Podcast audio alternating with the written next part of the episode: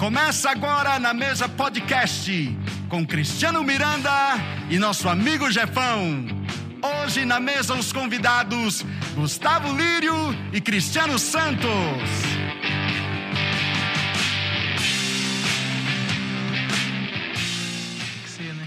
Boa noite, pessoal, tudo bem? Nós estamos aqui com mais um Na Mesa Podcast. Né? eu aqui com, como diz a nossa vinheta, eu e meu amigo Jefão. Opa, e aí galera, tudo bem? Estamos aqui mais um. O meu amigo Jefão que está cada dia mais se tornando Jefinho. Eu Jefininho. falo que ele está sumindo aos poucos. Falta um pouco ainda, né? O Jefão, você viu os nossos convidados? Você viu? Eu, eu quero apresentar um. Ah, então fique à vontade. Nós estamos hoje com dois convidados muito especiais né, nessa mesa, como sempre. É. E hoje nós estamos aqui com o arroba eu sou Cris Petra. Nossa, esse arroba eu sou antes do nome, normalmente é de blogueirinho É, famoso. então, é. Ele, Será ele que, tem nome será que a nossa, Cris diretora, Petra. a nossa diretora Carol mandou esse arroba eu sou pra, pra dar uma, um dinamismo maior no programa, trazer esses caras. Para trazer seguidores, né? É. É, é visibilidade, Eu né? acho que essa é a ideia. Eu acho legal. E inclusive. qual é o nosso outro convidado? O Gustavo Lírio Dos Vales? dos Vales. do Vale. Gente, boa noite, Gustavo. Dá, Boa um, dá noite. um oi pra galera aí. Boa noite a todos que nos assistem. É um prazer estar aqui. Muito obrigado pelo convite. Eu acho que era bom você dar uma saudação, porque eu conheço sua esposa, seus filhos devem estar te assistindo. Se você não der uma boa noite para a Ilse, para o Breno, para a Gi, eu acho que vai ficar ruim para você. Eu vou te deixar a oportunidade. Vamos dar uma oportunidade de você começar de novo. Ah, então tá bom. Então, quero dar uma boa noite a todos que nos assistem. Especial para minha esposa Ilse, para meus filhos Breno, Júlia. Mandar um beijo pro meu pai, para minha mãe. Isso, É o programa da Xuxa agora. Eu, eu também. E você, irmão, você é o, o famoso Eu Sou o Cris Petra? Você pode também dar uma boa noite, pessoal. É Pai do Senhor, né? É Pai Senhor, desculpa. A gente é crente. É, atenção a todos os meus fãs aí que estão aí nas redes sociais. Realmente, você falou certo. Eu sou um cara aí em ascendência né, na fama e estou aqui hoje para colaborar com o pessoal né, que tem insistido muito com a minha presença já faz alguns meses, mas as agendas de internet e, e o reino gospel aqui do Brasil tá me, tá consumindo, então eu, eu relutei, mas hoje estou aqui para colaborar, né, para ver se sobe a audiência aí do programa. Brincadeiras à parte, irmãos, é um prazer, uma honra estar aqui com vocês. Vocês. E também quero mandar um abraço para todo mundo que está lá na minha casa. Todo mundo. Pra Quem está lá, né? É, quem que é a galera tá? Renata, minha esposa, minha filha Helena e o Judá, que tomara que não esteja na televisão assistindo outro desenho. Esteja vendo o pai hoje, viu, filho? Em nome de Jesus. Vamos lá. Mas vamos lá. É isso aí. É, o Cris, a gente na mesa do Aljava é interessante. Ontem a gente estava tratando um assunto é, bastante sério, né? Falando inclusive das pressões, os desafios que nós pastores temos enfrentado e ele e ele foi dar o depoimento dele tem passado uma situação é, complexa, né? Passou recentemente pela perda da mãe e tudo e o cara consegue falar de todo todos esses problemas, de todas essas pressões contando piada. É. Eu falei para eles, gente, é, o Cris é assim mesmo, né? Conheço a figura, mas o negócio tá punk, mas porque se você não explicar, fala assim, meu, o cara tá zoando. Então é, o- é o tempo inteiro assim, quando a gente vai falar de assunto sério ou é, é sempre nesse tom, né? Assistam o Coringa. Mas, mas é, eu tô só dando essa introdução a respeito do Cris, porque é, não é o fato que ele está aqui e ter esse jeito de brincar, que o assunto de hoje. É, porque o nosso podcast ele tem uma característica um pouco diferente dos podcasts normais, né, Jefão? A nossa ideia aqui não é fazer uma entrevista com um convidado, mas a gente sempre trazer pessoas para que a gente possa debater um assunto Trocar uma ideia. trocar uma ideia sobre um tema. Né? É lógico que em, em torno desse tema sempre tem variáveis, a gente, a gente expande bastante a nossa, o nosso bate-papo, mas hoje a gente gostaria de falar de hombridade. Né? É um assunto que a gente percebe que é bastante distorcido no seu conceito. É, nós vemos um processo de efeminização dos homens é, e uma tentativa, muitas vezes, equivocada de se falar de hombridade, principalmente dentro das igrejas, é, através de um estereótipo do que é ser homem, sem a gente chegar na raiz do problema. E quando eu, eu quero só colocar isso aqui como uma base para a gente construir em cima. Quando a gente vê é, o início da criação, os textos de Gênesis, principalmente com Adão, após a queda, Adão tem uma atitude que é muito interessante, porque ele se esconde de Deus, ele foge de Deus. E, e, te, chega uma, e tem uma atitude que chega a ser cômica, né? porque ele pega uma folha para cobrir a sua nudez. Você imagina a cena, Deus olhando o que, que esse cara está fazendo com uma folha. Se fosse ele. Imagina se fosse o Jefão tentando se cobrir com uma folha. Mas por, por, que, que esse texto é emblemático? Esse texto é emblemático porque a grande maioria dos homens hoje em dia estão fugindo e se escondendo atrás de diferentes tipos de folha, né? Eu, eu brinco com o Cris que esse jeito dele brincar bastante é uma maneira dele esconder a dor que ele carrega. É verdade. Não é verdade? Não, é um assunto é um, super sério. É, é uma escape, fuga, né? é um escape. É um lastro. É, Justamente é, isso. Uma válvula é? de alívio de pressão. Para não então, tomar remedinho, né? É, isso é? Não, mas mano, é sério. E, agora, só que isso, né? Ele pode ter essa vertente, né? Mas isso tem, tem fatores que são extremamente nocivos numa relação de homens que, por exemplo, é, o fato de, de é, não saberem tratar seus conflitos internos, eles, eles se escondem atrás de uma carreira de sucesso. Cara tá lá, você olha fala, meu, esse cara não falta nada. Tem uma família bonita, aquele o, o carro do ano, uma casona, as fotos. De, e esse cara é o cara que está enfiado numa depressão, porque é uma crise de identidade do que de fato é a hombridade, do que de fato o homem foi criado por Deus para ser. Né? Então eu acredito que o assunto que nós vamos tratar nessa, nessa noite, é, ele é muito especial porque ele alcança a maioria das famílias que podem nos, estar nos assistindo, não somente os homens, mas as esposas que eu espero que possam compreender melhor o universo masculino através desse bate-papo. Então é um programa que, que alcança aí todo mundo, né? Porque diz respeito à família, à sociedade, aonde quer que um homem esteja presente.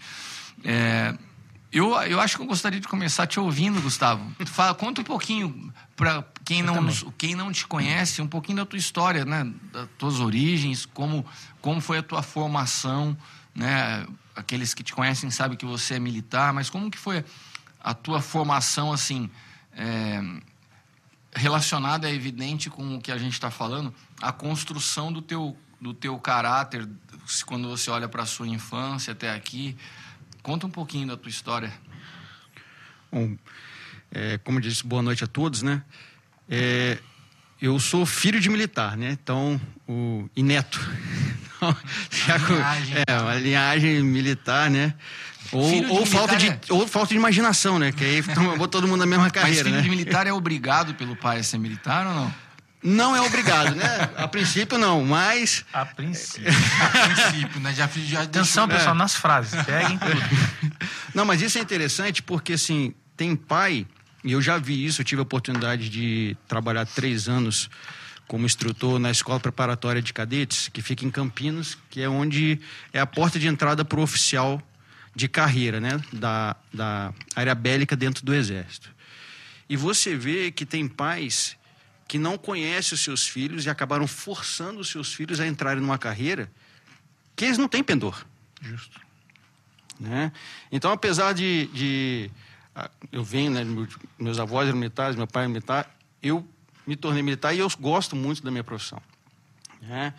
É, então, eu tive a, a oportunidade, tenho, graças a Deus, o privilégio de ter meu pai e minha mãe juntos, né? até hoje, com mais de acho que mais de 40 anos de casados aí, bem mais de 40 anos de casados. E a presença do meu pai na, nesse, nessa fase de adolescência, de, de uh, crescimento, ela sempre foi muito importante. Né? É, eu saí de, só que eu saí de casa muito cedo, saí de casa com 16 anos. Então eu percebo hoje que essa saída de casa ela não foi tão boa. Porque Você saiu de casa com 16 anos para estudar, militar? para estudar. Para carreira militar. Não, não foi para carreira, não. Eu, eu saí para poder estudar, fazer o terceiro ano numa cidade próxima e depois fiz mais um ano de cursinho. Aí sim eu passei para a carreira militar e eu fui para a carreira militar. E essa ausência, ela é muito prejudicial, porque eu percebi que assim, hoje com filhos adolescentes, eu vejo o quanto que a ausência de um pai, na questão que você falou, principalmente da identidade, ela é prejudicial. O, o Gustavo, e, e quando você fala disso, né, para quem está nos acompanhando, então você está falando que mesmo tendo uma família, é, vamos dizer assim, estruturada, legal, vo- vo- você decidiu sair para estudar e isso eh, teve interferências na tua formação. E, e quando você fala assim, pô, não foi legal, o que, que você consegue ver que, que trouxe prejuízo para você na distância do teu pai nesse período dos 16 anos? É, eu percebo assim que nessa distância você acaba dando um espaço para um espírito de independência do pai. Não uma independência saudável que você está indo para a fase adulta. Né? E aí você precisa assumir responsabilidades, porque a, a- assumir responsabilidade é que nos faz crescer em maturidade para você realmente se tornar um homem na fase adulta. E é o que a gente vê hoje que tem muitos caras que só são velhos, É. mas são crianças porque nunca assumiram responsabilidade nem dos seus atos, nem por aqueles que estão com ele. Tem uma foto bem clássica desses memes que, fiz, que tem aí correndo solto nesse tempo, que são aqueles pais, assim, um casal de pais de meia idade, mais idosos, com um carrinho de bebê e dentro do carrinho de bebê um marmanjo de 40 anos, né? Sim. É, Que é uma realidade da sociedade. Os caras estão crescendo, não saem da casa dos pais, eles têm uma idade cronológica de adulto, mas agem como adolescentes no comportamento, né? Não se tornaram homens no que diz respeito a essa hombridade, nas responsabilidades, no caráter, na maneira de, de se comportar. né? E aí é onde eu vejo, por exemplo, a vida militar, que muitas pessoas, né? O Cris provavelmente ouviu isso aí. Vai assim, eu quero que mande meu filho para o exército para poder virar homem. Né? Que é lá ele vai virar homem. Mas o que, que o exército vai fazer que ele não aprendeu em casa? Muitas vezes uma coisa muito simples. Dar a ele responsabilidade e cobrar a ele pelas ações, pelas consequências das suas ações. E o rastejo baixo também, que não tem. em Isso ajuda. Né? O que, que é isso aí? Boiei. Não, Não. ele boiou porque, sabe uma coisa? O seu Osmar, que se estiver nos assistindo, um abraço pro seu Osmar, que é o pai do Jefão. Também militar. Os- o- também É militar, mesmo? é. Mas o, e o Legal. seu Osmar, o grande, a grande frustração da vida do seu Osmar é que o Jefão não foi para a carreira militar, porque ele tinha essa intenção, quero ver se ele vira homem, né? E daí não foi. Dos dois filhos dele seguiu carreira militar. É, mas você chegou a servir ou não? Não, não servi nada. Não serve nada. Continuando, É, Então, assim. você sabia, né? é, você vê que o que o pessoal procura na vida militar é ensinar a responsabilidade para o jovem. Ou seja, você dá a ele uma missão, né, como a gente fala, uma tarefa no quartel, e aí você cobra dele o cumprimento daquilo. Isso. E se ele não cumpriu, por quê? Então assuma as consequências de não ter feito. Isso é que vai amadurecendo o jovem, que aí ele serve aquele período ali básico de recruta, soldado, cabo, ou mesmo na formação do jovem oficial, que faz com que ele chegue no final um cara que assuma as responsabilidades pelos seus atos. E aí ele amadurece. E o que a gente vê hoje, por exemplo, o cara com 24 anos é um adolescente. Cara, 24 anos eu já estava comandando o pelotão, com 30 caras esperando eu dar uma ordem, uma direção. Cara, Mas eu, eu queria trazer um assunto mais polêmico. Eu queria trazer um assunto mais polêmico na mesa. Sim. Porque. Aí a gente deixa pro Cris responder. Tá bom. Então, Cris, eu vou. Câmeras close. ah. Em cima da. Não, por favor, se contenha. Tem, tem, é, Não, tem- ele tava, eu- ele, tava, ele tava tirando uma onda com, com o Hilton. É. Que é o Hilton. Ah, o Hilton tava todo quadradinho, chamando o Kiko de senhor, apóstolo, todo. É, A então gente, ele- a, a gente Pai Abraão. é, aí ele, chega, aí ele chega aqui querendo mostrar pro Hilton que ele vai. É. Entendeu? Então eu queria. Vamos ver, jovem. é, dentro do que o Gustavo estava colocando, ele colocou um, aspecto aqui interessante do que a carreira militar ela possibilita para um jovem em termos de amadurecimento nas responsabilidades. Beleza. Né? O Cris é alguém que já caminha comigo dentro é, desse contexto de ministério como filho espiritual há muitos anos e, e tem visto todo esse processo nosso de, de avanço dentro da realidade do novo pacto. É uma coisa que eu, uma das pessoas com quem mais eu compartilhei isso e, e foi meio que uma troca. Ele também tinha experiências dele, falava comigo, aprendia muito também ouvindo ele. E por que, que eu estou colocando isso? Porque uma das realidades que a gente compreende com clareza no Novo Pacto é que a base do ministério de Jesus nunca foi transformar o homem por fora. Eu, eu, eu costumo usar como base o, o primeiro milagre de Jesus, né, da transformação da água em vinho. É, aquilo ali é emblemático porque ele transforma a natureza e não o estado da água. E essa é a proposta do Evangelho. Uhum. E quando a gente fala de hombridade, você pode levar um homem a tomar decisões, a ser responsável, mas isso não forma um homem diante dos olhos de Deus como homem. Pode se formar um homem dentro do conceito de uma hombridade natural. Ok? Então, beleza. Né? Eu acabei de aconselhar um, um casal de pastores. Né? Acabei de sair de um aconselhamento aqui. E quando começou o aconselhamento né? A esposa veio me começou a chorar e falou assim, olha, é, é, eu vim até aqui porque preciso de ajuda, porque o meu marido me traiu.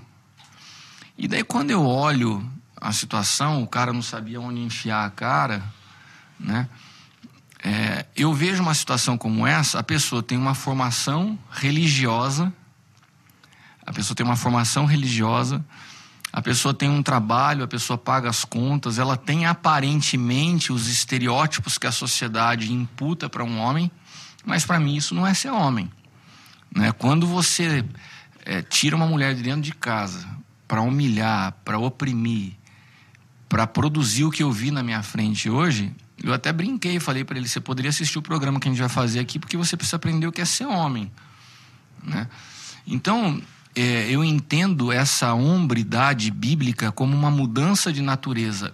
E o homem, segundo Deus, é um homem que tem uma natureza recriada em Cristo.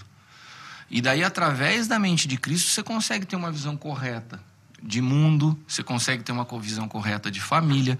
Inclusive, ser homem para muitas vezes chegar para um filho e falar: Filho, queria te pedir perdão porque o jeito que eu agi com você ontem foi equivocado né? Então, o, o ser homem diante dos olhos do Senhor, e essa é a colocação, Cris, o, o ser homem na natureza do homem, segundo o coração de Deus, ele é bem diferente do ser homem que preenche os pré-requisitos de hombridade natural.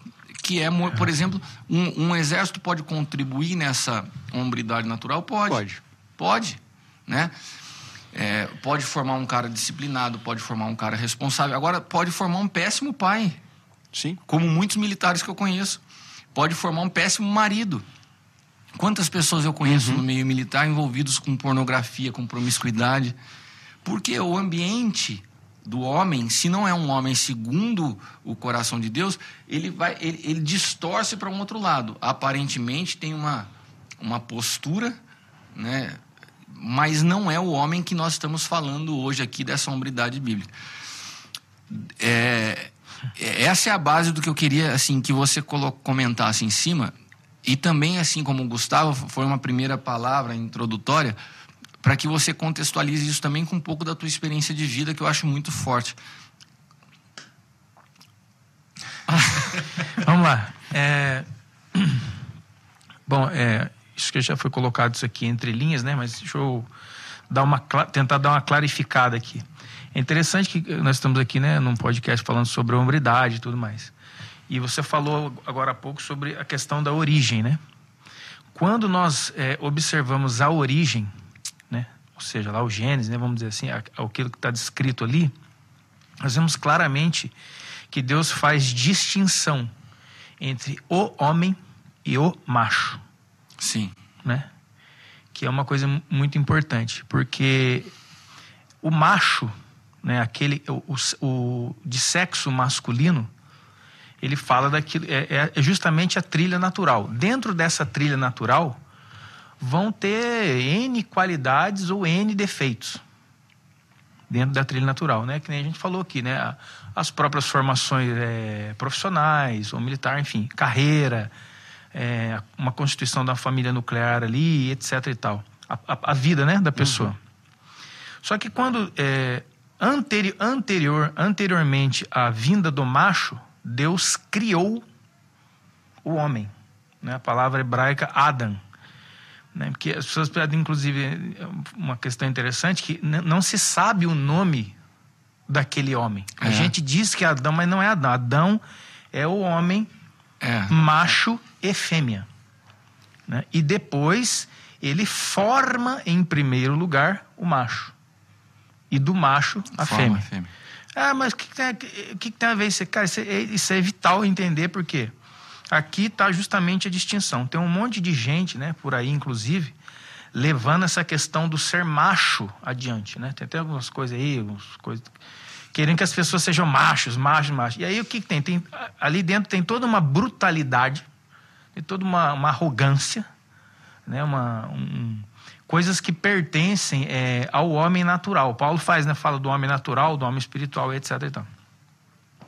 Então, isso aí é muito importante porque, como o Cristo falou, você pode ser assim um, um, um, um macho fantástico. Você, é- você é um cara top. Você, como você falou, você é um cidadão É. exemplar.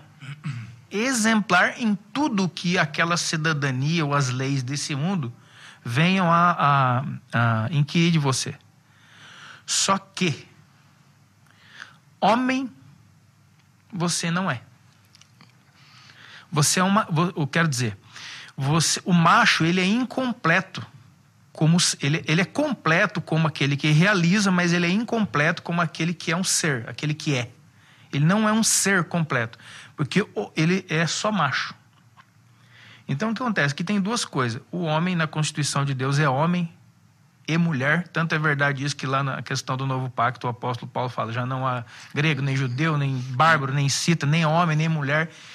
Né? Então ele está colocando, ele está trazendo, por causa da, da ocasião do novo pacto, de volta né? a manifestação de volta na, na sua origem, na sua base.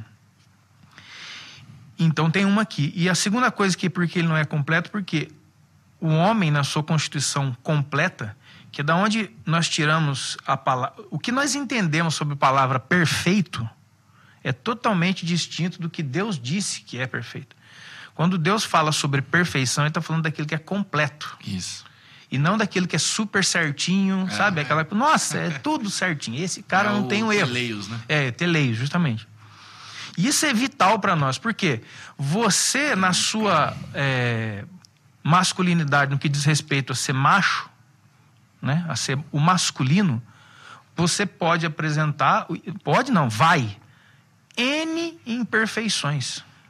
Ô, Cris, mas é legal você só fazer um parênteses aqui, porque a gente vê muitos cultos para homens sendo produzido dentro da igreja e cu- cujo título, cuja chamada Sim. é papo de macho, não sei o que lá de macho. Essa palavra. Cospe no chão e É, não, porque daí vo- você vê hoje um, um- quase que uma, uma apologia ao homem usar arma, vai caçar, usar. Cara, a gente está trabalhando, é, a gente tá, tá querendo transformar né, o, o, o ser num macho, mas o projeto de Deus é transformar um macho em homem. Exatamente. E, e- e daí, quando, como igreja, a gente perde essa compreensão, você começa só a trabalhar o homem exterior, que é esse estereótipo de masculinidade Que é o completamente estereótipo distorcido. E, Né? e- Distorcido, e é- isso, isso é, é muito importante, porque Deus, né, o Cristo, que é o Filho do homem, Deus, né, é, Jesus, ele é o que? A manifestação de Deus,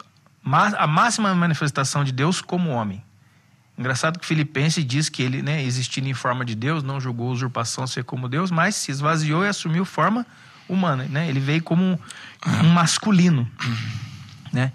Mas o Jesus, o Cristo, que é a forma completa da manifestação de Deus para nós, ele não se manifesta de maneira completa em Jesus. Ele se manifesta com a igreja. Exato. A igreja é o corpo de É a Cristo. plenitude dessa Ele é, manifestação. o, é dito, ele é o cabeça do corpo. Ou seja, Né? Não, não vemos por aí nenhuma cabeça ambulante, nem um corpo sem cabeça. Né? Não sei se seria um monstro, alguma coisa assim. Então, a manifestação plena, a manifestação completa, a manifestação perfeita de Deus aqui se chama Cristo. Ah, eu sei, é o Jesus lá. Não, não. É o Jesus presente, porque as pessoas pensam que Jesus foi embora. Ah, Jesus foi embora. Não, Jesus não foi embora. Entendeu? E nem não foi embora. Então, isso é muito, muito importante para nós, porque ele não se manifestará completamente no masculino, no macho. Porque ainda falta né, a, a, a mulher do seu lado, né, para se manifestar da maneira completa, e dentro da masculinidade, né, ele qual é a manifestação de Cristo dentro da, dentro da masculinidade? Não é nada de brutalidade, vão caçar, vão andar com espingarda, é, usar tipos de roupas, é, tipos tipo de, de palavreados, bater na mesa, é. É, se cumprimentar derrubando o outro no falar chão. Falar palavrão. É. Até isso agora. Coisas, é. Falar palavrão, muda. Entendeu? Aí um monte, eu vejo um monte de gente falando, não, mas isso é do, é do homem, não. Isso não é do homem, isso é do macho. Isso é do macho. Entendeu? Inclusive, é, e é do macho em todas as outras é, outros seres que, que Deus criou. É porque o macho ele não se refere só né, à, à masculinidade humana, é o macho macho. E vocês não acham que essa, essa, essa galera que está buscando trazer essa masculinidade, né? Do jeito que a gente está falando aí, para dentro da igreja e tudo, é, é um contraponto do marxismo cultural que tenta tirar a imagem da masculinidade do homem. De, deixa, só, deixa só botar o ponto nesse negócio aqui, senão eu vou me, me perder. Sobre a questão da manifestação do Cristo no masculino. A manifestação de Cristo no, no, no, masculino, tornando ele um homem completo, não é, não são essas coisas, não é definido por essas coisas, mas é definido por uma, pelo Cristo. Ou seja, por uma entrega. Está escrito. É por aí o caminho, né? Está escrito em Efésios é. 5 que, que a, a imagem máxima dentro do masculino da pessoa de Cristo é uma entrega em amor para a sua esposa. esposa. Ou seja, o Cristo se manifesta na transformação que me dá agora a condição de me entregar por amor a Ele. E não por. É, então, porque dentro dessas coisas aí que nós falamos, dessa pseudo-hombridade que tem aí, ela é agressiva. Exato. Eu, é, falando assim mais em termos é, da espiritualidade, eu sinto a, a, uma agressividade. Tipo assim, ah, não foi comigo. Sabe, é, é cheio de, de, de, divórcios dentro disso daí. Não divórcio das esposas e coisa e tal, mas divórcio do irmão, divórcio da família. Exato. Divórcio dessas coisas. Então, ela é cheia de uma agressividade. Divórcio do próprio corpo. Do corpo, ah. exato. Ela é cheia de uma agressividade que não é própria do Cristo. Você pega todas as frases, né, vamos dizer assim, de Cristo a respeito disso, ele está falando se entregue, ame, ame inimigo, isso tal, tal. Então, essa, e é tão latente isso que as pessoas aqui no Brasil que estão levando esse carro aí para frente, elas fazem em detrimento de outros irmãos. Ou seja, eu vou passar alguém para trás, ou seja, eu vou vencer isso aqui. É porque está dentro do, do, homem natural esse negócio do êxito, é. do, do, de vencer. E, e, você sabe que existe já, quando você procura no dicionário sobre hombridade, uma das definições que agora tem é ser superior a alguém. Olha aí. Nossa. Que coisa assim. Quando eu. Pô, eu achei interessante, porque quando eu joguei no Google para pesquisar, o que está a definição é, de hombridade é hoje, definição? né? Isso eu ia perguntar, inclusive. E aí, uma das definições que tem é essa. É você fala, cara, mas onde é que está isso na palavra? competitividade. Hoje, é. né, a gente tá cheio disso. Hoje, de estímulo a isso. Você né? é, você é homem, você, cadê o desempenho? É uma palavra muito. Tá, muito mas, mas qual seria, então, a, a, definição correta do, do, da hombridade? Então, é, a, com, a com... plena manifestação do homem está na natureza de Cristo te absorver por completo ao ponto de, de você manifestar em vida renúncia, entrega e o caráter de Cristo, principalmente na disposição em morrer né, e dar vida pela sua esposa. A Bíblia fala que a maior analogia da união de Cristo e a igreja é o casamento. Né? Então, a, a hombridade ela não tem a ver com os estereótipos do homem, do homem exterior. Mas é uma realidade do homem interior que foi absorvido por Cristo. Então, pô, eu vou te dar um exemplo. Né? É, eu tenho vinte e poucos anos de evangelho de Eu conversão. pensei que fosse de, De idade? de idade. É, tem, as pessoas converteu muito cedo, então. muito cedo. Muito obrigado, viu? Puxa vida. É, mas eu tive uma experiência profunda com, com a cruz há alguns anos atrás, menos tempo. Com a cruz, experiência de morte, de, de, de entender o que é ressuscitar com Cristo há uns seis, sete anos atrás.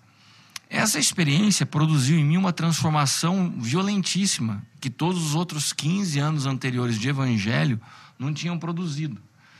Ela produziu em mim uma reação diferente às situações da vida. Ela produziu em mim uma ausência de necessidade de disputar com alguém. Então, se a gente está numa conversa, você me ofende, eu tinha um temperamento onde havia necessidade de, de eu reagir e provar que eu tinha razão. Reativo.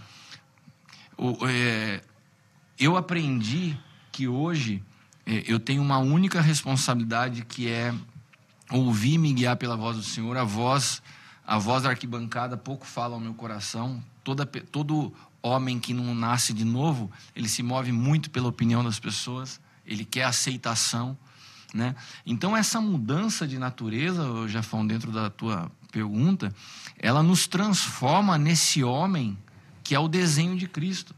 Mas só essa mudança de natureza, só a cruz pode rasgar e arrancar de nós o estereótipo de masculinidade que está concentrada no macho, só a cruz, para nos plantar na natureza de Cristo. Ah, E o que me assusta, até por ter proposto esse tema para a gente falar hoje de a respeito de hombridade, é quando isso começa a entrar para dentro da igreja. É o que a gente está falando aqui, a proposta. Cara, o que a gente está falando não é um caso ou outro, mas é, eu estou vendo hoje se tornar comum pastores falando palavrão no meio dos seus sermões.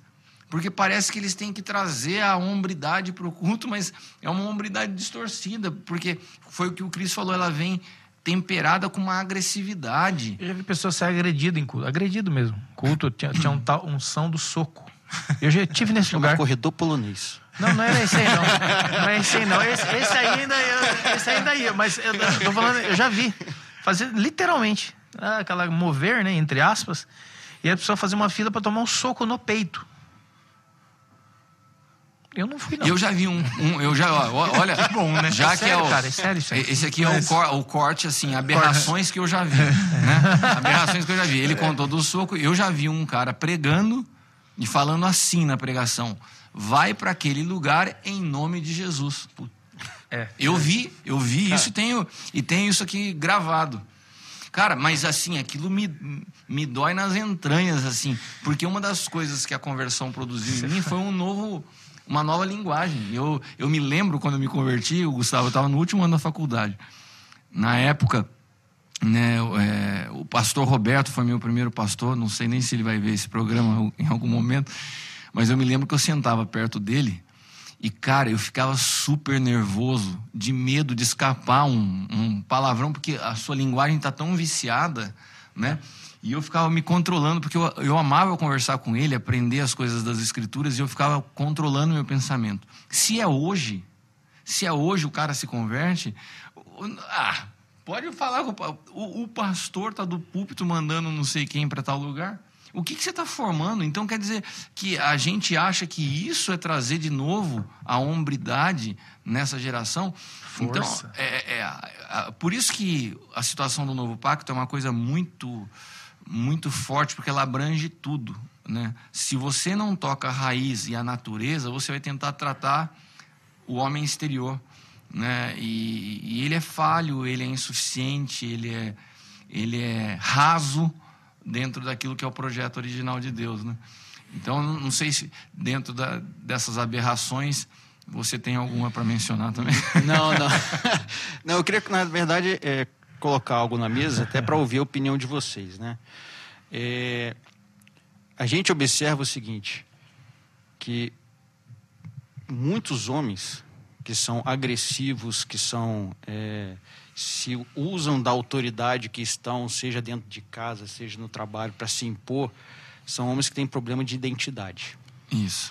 Nós estamos falando aqui, falando sobre o novo pacto, onde eu entendo que eu porto a natureza de Cristo, ou seja, eu, eu começo a ter um fundamento da minha identidade, ela está em Deus. Né? É, a gente começa a observar que esses homens que tratam só o estereótipo não estão tratando da identidade, que muitos homens não sabem quem são, né? nem onde está a sua origem, Isso. que é em Deus. Então a gente vê uma identidade hoje muito misturada com resultado. O cara Né? é o que ele produz, né? Ele é o que ele produz. Então, se eu tenho bons resultados, a minha identidade está beleza. Mas se eu tenho maus resultados, É. quem eu sou?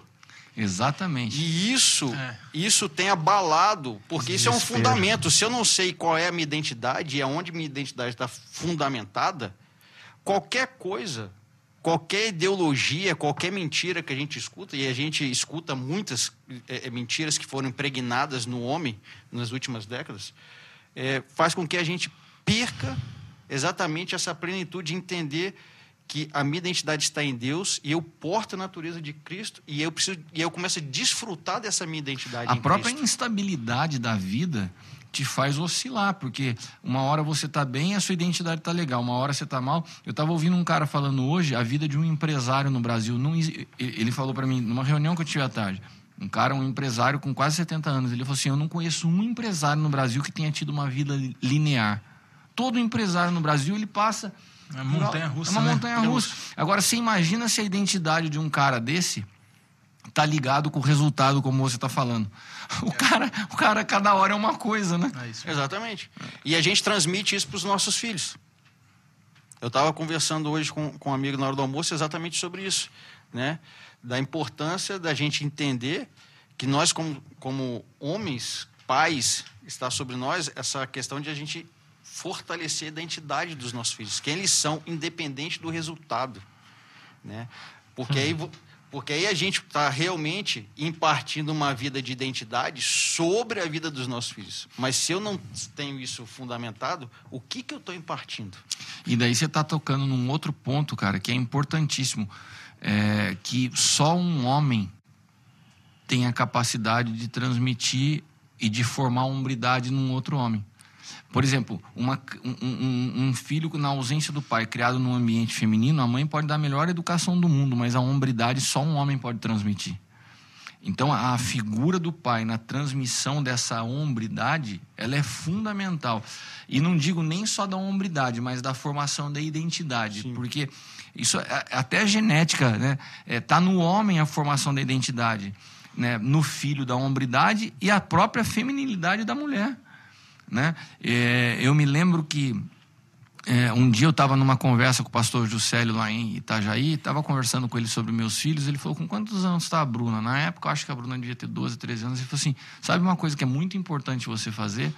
Você, quando você estiver na sua casa, vendo televisão, deitado lá sem camisa, põe a sua filha deitada no teu peito, deixa ela te sentir, deixa ela sentir o corpo de um homem, mas que traga para ela proteção, que traga para ela cuidado, que traga para ela amor, porque a hora que ela recebe isso de um pai, ela nunca vai permitir que um homem toque ela de uma forma diferente do que ela experimentou. E eu achei isso muito forte, porque de fato é o homem que transmite isso para a mulher, para a filha ou para o filho. né? Nós somos os responsáveis de transmitir essa identidade. E daí uma pergunta aqui para vocês, quem tiver à disposição responde. Como a gente faz se o homem é responsável por transmitir identidade, por transmitir todas essas características para uma geração de órfãos?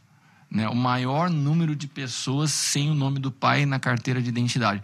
Na verdade, eu acho que essa pergunta cai bem para o Cris pela experiência de vida que ele passou, que você pode emendar minha resposta contando a tua experiência. É. Que eu acho que eu perguntei para você, você falou que poderia compartilhar.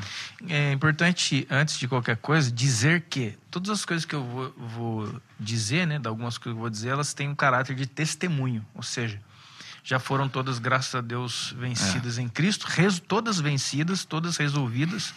E as coisas que eu vou falar aqui, embora né, acabe orbitando outras pessoas, é, é, não atribui culpa a ninguém. Isso. né? Então isso é importante, que muitas vezes eu saí por aí falando, né, o meu testemunho e falei, cara, depois o Espírito Santo falou, cara, Deixar solto, você não sabe né, como né, se então entende. eu, te- eu tenho me preocupado com Eu isso também porque tenho, cara. Falar com cuidado em cada... é, eu- sabe, Mesmo dia do Anderson que você falou que ele.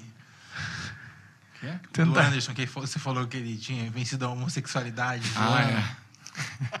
Então é o seguinte. Não terminou de Então é o seguinte, eu sou né, uma pessoa que, que tem o nome né, do meu pai na, na minha, identi da, minha, meu- minha cédula de identidade. Porém, nós, né, eu sou filho de pais separados, né, meu pai saiu de casa bem cedo.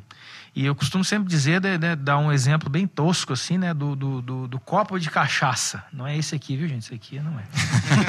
Você pensa que é um copo de cachaça, mas opa, né? Não, mas é um copo de cachaça. Aqui nós temos quatro pessoas na mesa, nós enchêssemos esse copo de cachaça e dessemos a mesma quantidade para quatro pessoas diferentes, a reação nelas seria totalmente diferente. Um pode cair, o outro fica engraçado, enfim.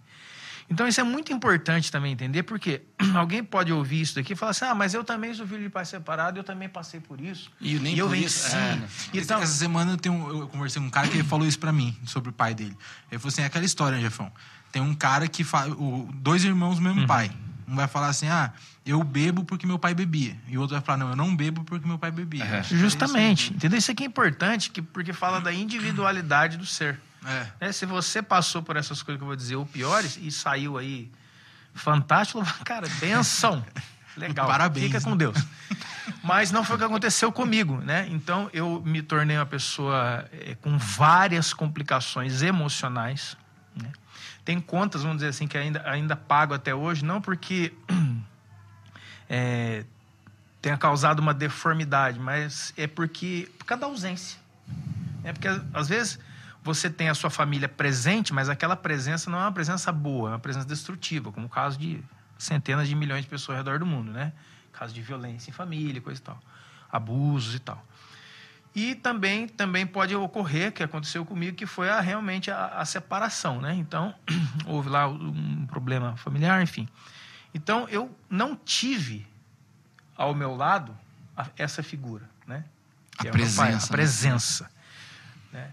E isso é muito importante para mim. Uma, vez eu, é, conversando com o Cris, o Espírito Santo vai me, vai me mostrando coisas a respeito de mim mesmo dentro da minha, minha própria história. Por, que, por quê? Porque assim, eu não tenho memória, só para você ter uma base, tá? Eu não tenho memórias de assim de ensino, sabe? De, de meu pai sentar comigo, olha, vou te ensinar a soltar pipa, vou te ensinar a fazer um peão. Ah, mas isso não tem valor. Para mim tem. E para centenas de pessoas tem. Mas as pessoas falam, às vezes não falam, enfim. Eu não tenho memórias assim. Né? Então eu, eu culpava né, muito, né? Eu, eu tive um- muitos desagravos com meu pai, muitos, muitos desagravos muito sérios, porque eu o culpava, eu, eu, né, porque é uma coisa assim natural de quem não tem Cristo. Eu tenho que botar esse chapéu na cabeça de alguém. Entendeu? Eu, como um- uma criança aqui de, de 12, 13 anos, não posso ficar com essa. Tá? A culpa é de alguém aqui. né? Então, para você ter uma base, e isso, e entra dentro da questão do, do macho aí. Na minha adolescência, eu, eu, eu Cara, passei por tanto, tantos tipos de trauma, tanto, tipo- tanto, tanto tipo de coisa errada por causa da, da ausência daquela presença, entendeu? Você acha que era uma tentativa de, de afirmação? Sim, sim, por exemplo, né, é, né, isso é uma coisa comum entre os brasileiros, a questão da bebida e tudo mais, né? Então, na, na família lá, o pessoal gostava de dar- dar uma enxugada, né? E, então, e, mas eu não, era, eu era um adolescente, não bebia. Mas eu passei a beber para arrumar uma maneira de ficar perto do meu pai, da, da, da turma que, entendeu? Porque eu não, eu não conseguia, com palavras, dizer para ele, cara, eu preciso Tô que você fique você, perto é. mim. Entendeu? Isso não era nenhum problema dele, era eu. Então o que, que eu tinha que fazer? Eu tenho que arrumar um jeito de ficar perto desse cara. Então eu já estava em outro lugar, outra casa, tal, tal. Então eu ia para lá e comecei a beber pinga, mano. Não era nem cerveja, não era pinga mesmo, ficava bêbada. E aí, e aí esse negócio da, da, da bebedeira entrou na minha vida e só saiu depois que eu me converti. E as pessoas falam, ah, você bebia um negocinho. Não, cara, eu caía, eu cheguei a dormir na rua, umas coisas assim, fora do. do entendeu? Que você olha hoje e fala assim, cara, você não. Não, era um negócio assim, treva. Nesse meio tempo também, porque, aqui, por- porque eu fazia, mas eu não tinha ideia que aquilo não dava certo. Entendeu? Eu comecei a pegar raiva, entendeu? De, de brigar. Uma vez a gente quase brigou. Então, isso é outra coisa, né? Que é o viés da agressividade. Agressividade. Eu treinei arte. Também é, É, uma, que, porque o, todas as vezes que você vê um menino agressivo na escola, tem alguma coisa relacionada à figura do pai. tem. O cara que é resolvido na paternidade, que tem um pai presente, que as coisas estão redondas, isso não é um comportamento natural. Isso é tão. Só vou, só vou pedir para vocês um parênteses, porque chegou, chegou a nossa diretora aqui e ela tá trazendo algo para nós nessa noite. Jesus, vai chover. Aí, aí sim, hein? Meu Deus, hein? Olha o patrocinador Vou hoje. cantar a música. Quanto tempo eu esperei. Chegou a minha vez. Olha aí. Olha, eu vou falar uma coisa para vocês, de verdade. Desde que começou o programa, eu venho tentando. Eu tenho Conven- acompanhado, eu Você tenho- tem, eu você tem vi. visto? Cara, o, o fato do, do negócio vir hoje, no dia que vocês estão aqui, sintam-se muito especiais, viu? Porque para esse irmão poder fazer isso. Irmãos, a gente está recebendo aqui patrocínio hoje do Jefão Burger. Melhor burger de Taubaté. Aí sim? Olha, apesar de você ter demorado, ainda faço. Mas pior que é bom mesmo, cara. Meu Deus. Olha isso, Senhor. Ô, amor, chegou na hora boa, hein? A Leila É tá glória, chegando aqui no aí, é estúdio. glória a Deus nos dá. Agora, outra coisa que eu queria pedir a vocês é que vocês comam um lanche, porque tá ficando muito chato pra mim. É bom Todo todo- programa o pessoal fala assim, pô, Você só o você seu, que né, que você come, sempre cara. E todo mundo aqui Não é? na mesa já é eu meu cliente, como. né? Então. É, fico mais Já foi feliz. hambúrguer, ó. Você que é de Taubaté, tá na tela. Olha lá, cara. Hambúrguer artesanal, Feito na brasa. feito na brasa, com, Com angus. angus. Com ang- Angu é o quê? Angu? É... Angus, não, angus é uma Angus, pra quem raça- não sabe, é aquele angu Não, que você não- conhece, não, mas não é não. É gourmet. é gourmet. Não, não é gourmet também, não.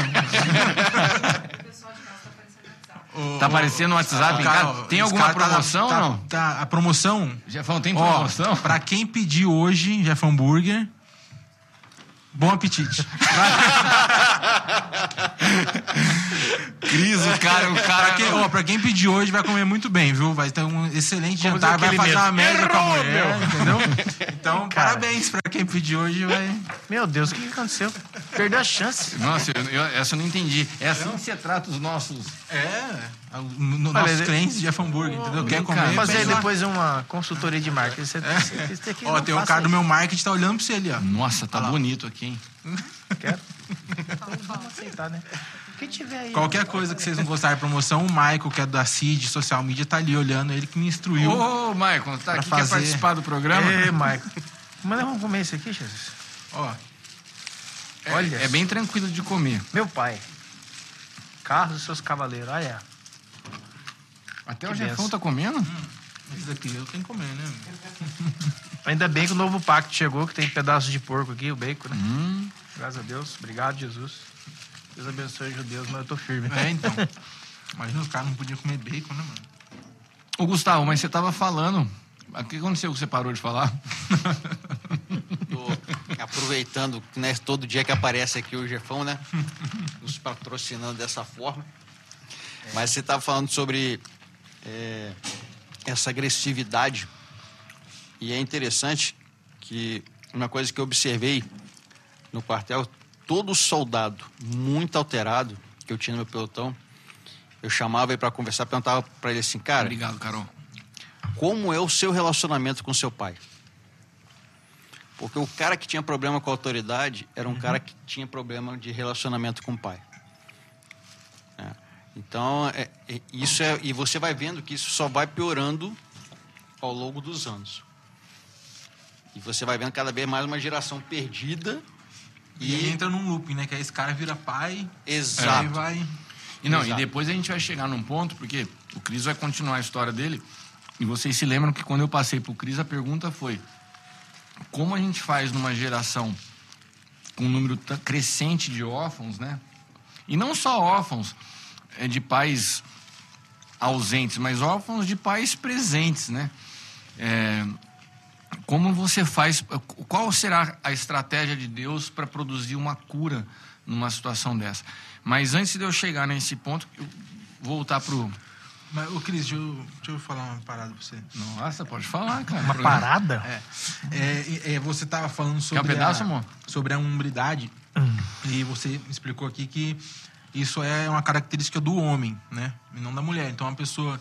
A gente vive numa, numa sociedade que, de órfãos e as crianças não têm essa imagem do homem para conseguir essa, ter acesso a essa formação de hombridade. Mas esses tempo atrás eu estava lendo alguma coisa na Veja e aí eles tocaram nesse assunto de hombridade, né?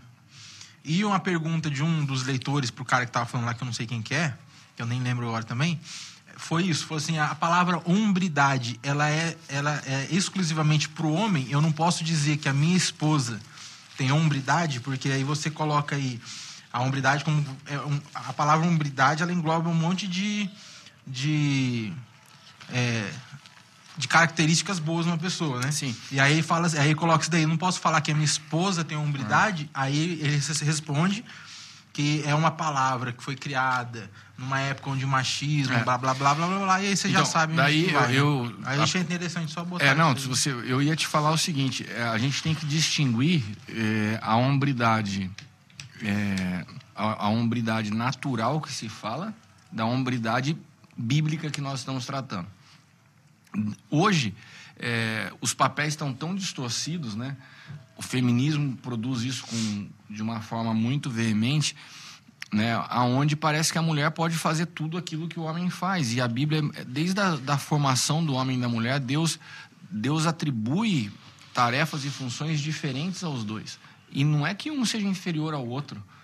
Pelo contrário, mas são tarefas e funções diferentes. E quando você sai dessas funções que foram é, pré-estabelecidas por Deus, né, é, você produz um- um- uma frustração e um, um desgaste.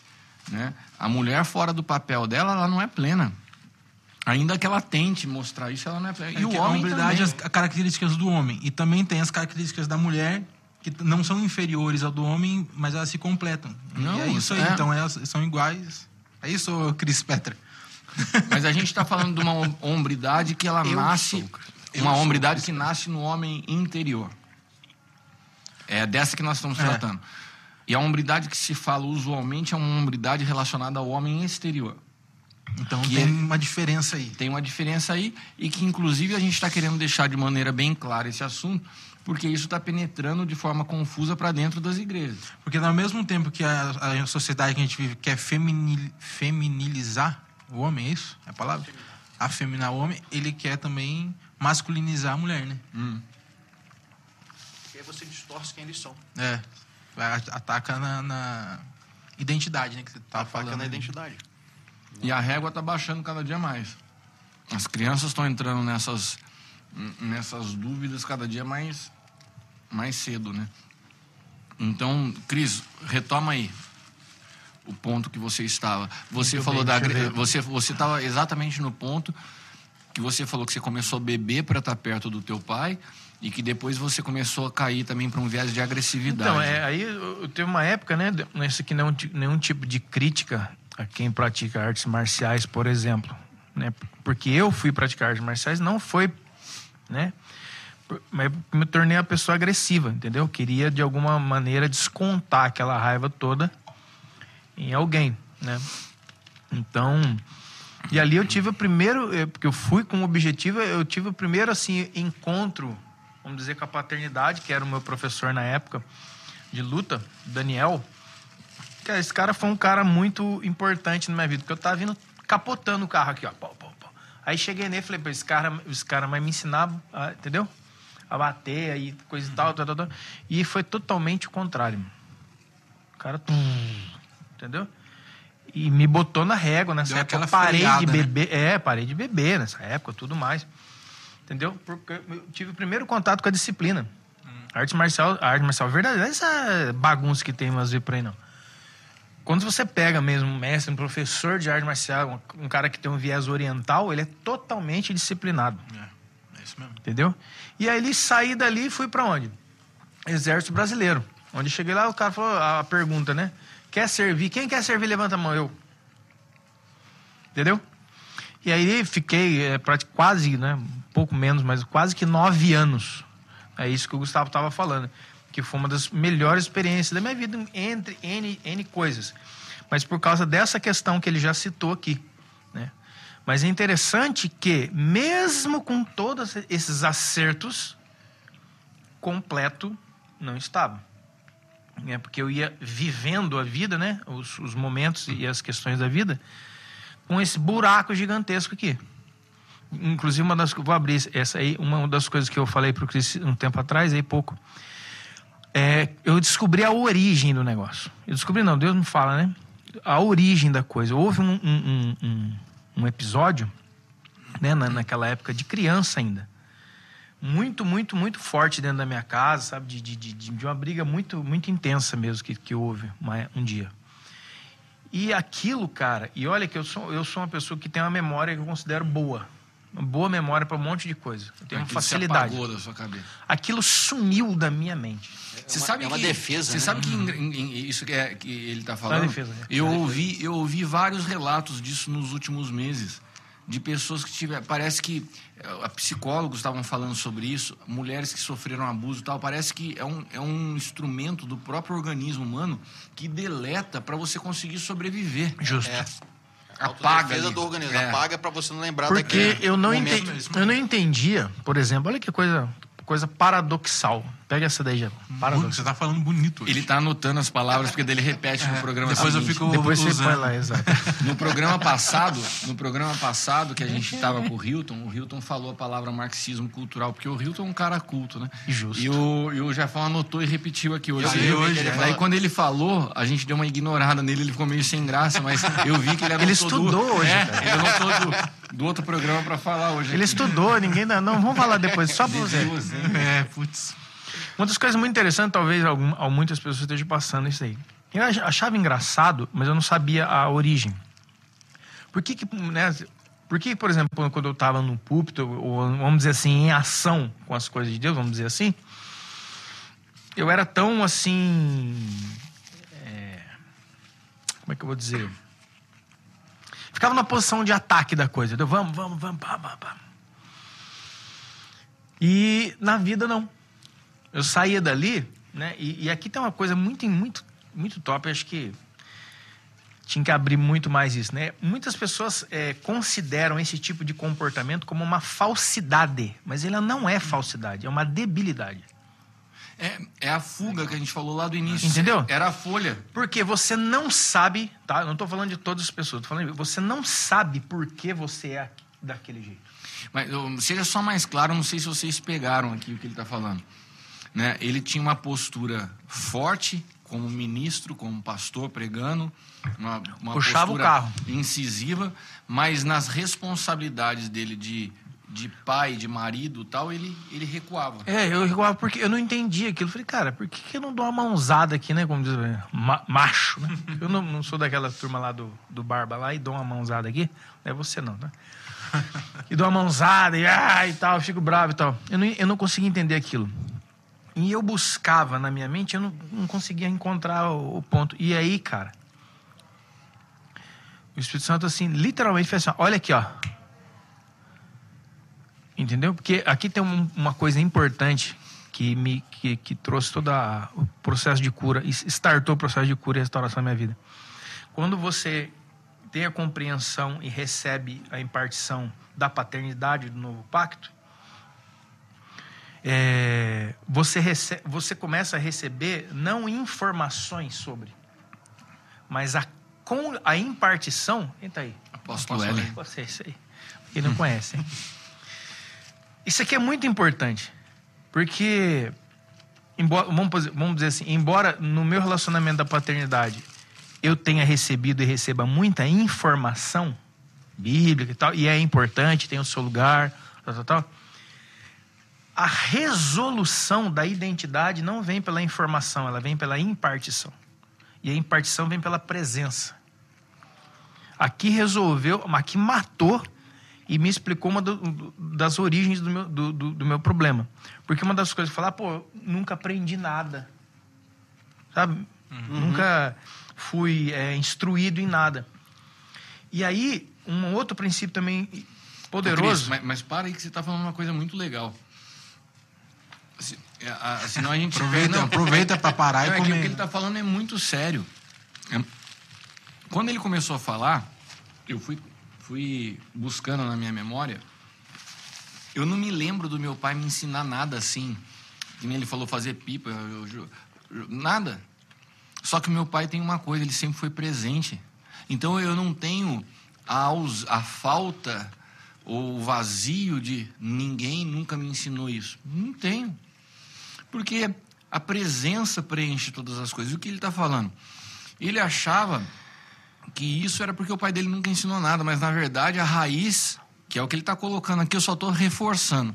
A raiz estava na ausência e não, Não em era a falta de não é- ter não é, ensinado ele alguma coisa. é. Sabe por quê? O próprio Paulo, né? Mas daí você conectou isso à paternidade espiritual, eu achei incrível, Não, não. porque as pessoas às vezes, por exemplo, ele está falando isso para quem não sabe, o Cris caminha comigo como filho já há um tempo. E a gente tem falado muito sobre isso, a paternidade espiritual, ela é ela é uma impartição, não é uma instrução. E, na verdade, isso já responde àquela pergunta que você fez no início. Como é que Deus pode mudar? Garoto esperto, esse, esse Ah. lírio é demais. Esse Lírio dos Vales, Esse tenente coronel. Lírio do Vale. O nosso lírio dos vales é demais, cara. O é garoto um, ele não. tava dando a volta para chegar lá, ele já. Mas esse cara é estrela, é estrela. Isso responde. O meu já acabou, Jafão. Come muito rápido. Eu acho que é muito pequeno. Eu e a Leila já conversamos com o que Atenção, sobre isso, replay né? do lanche.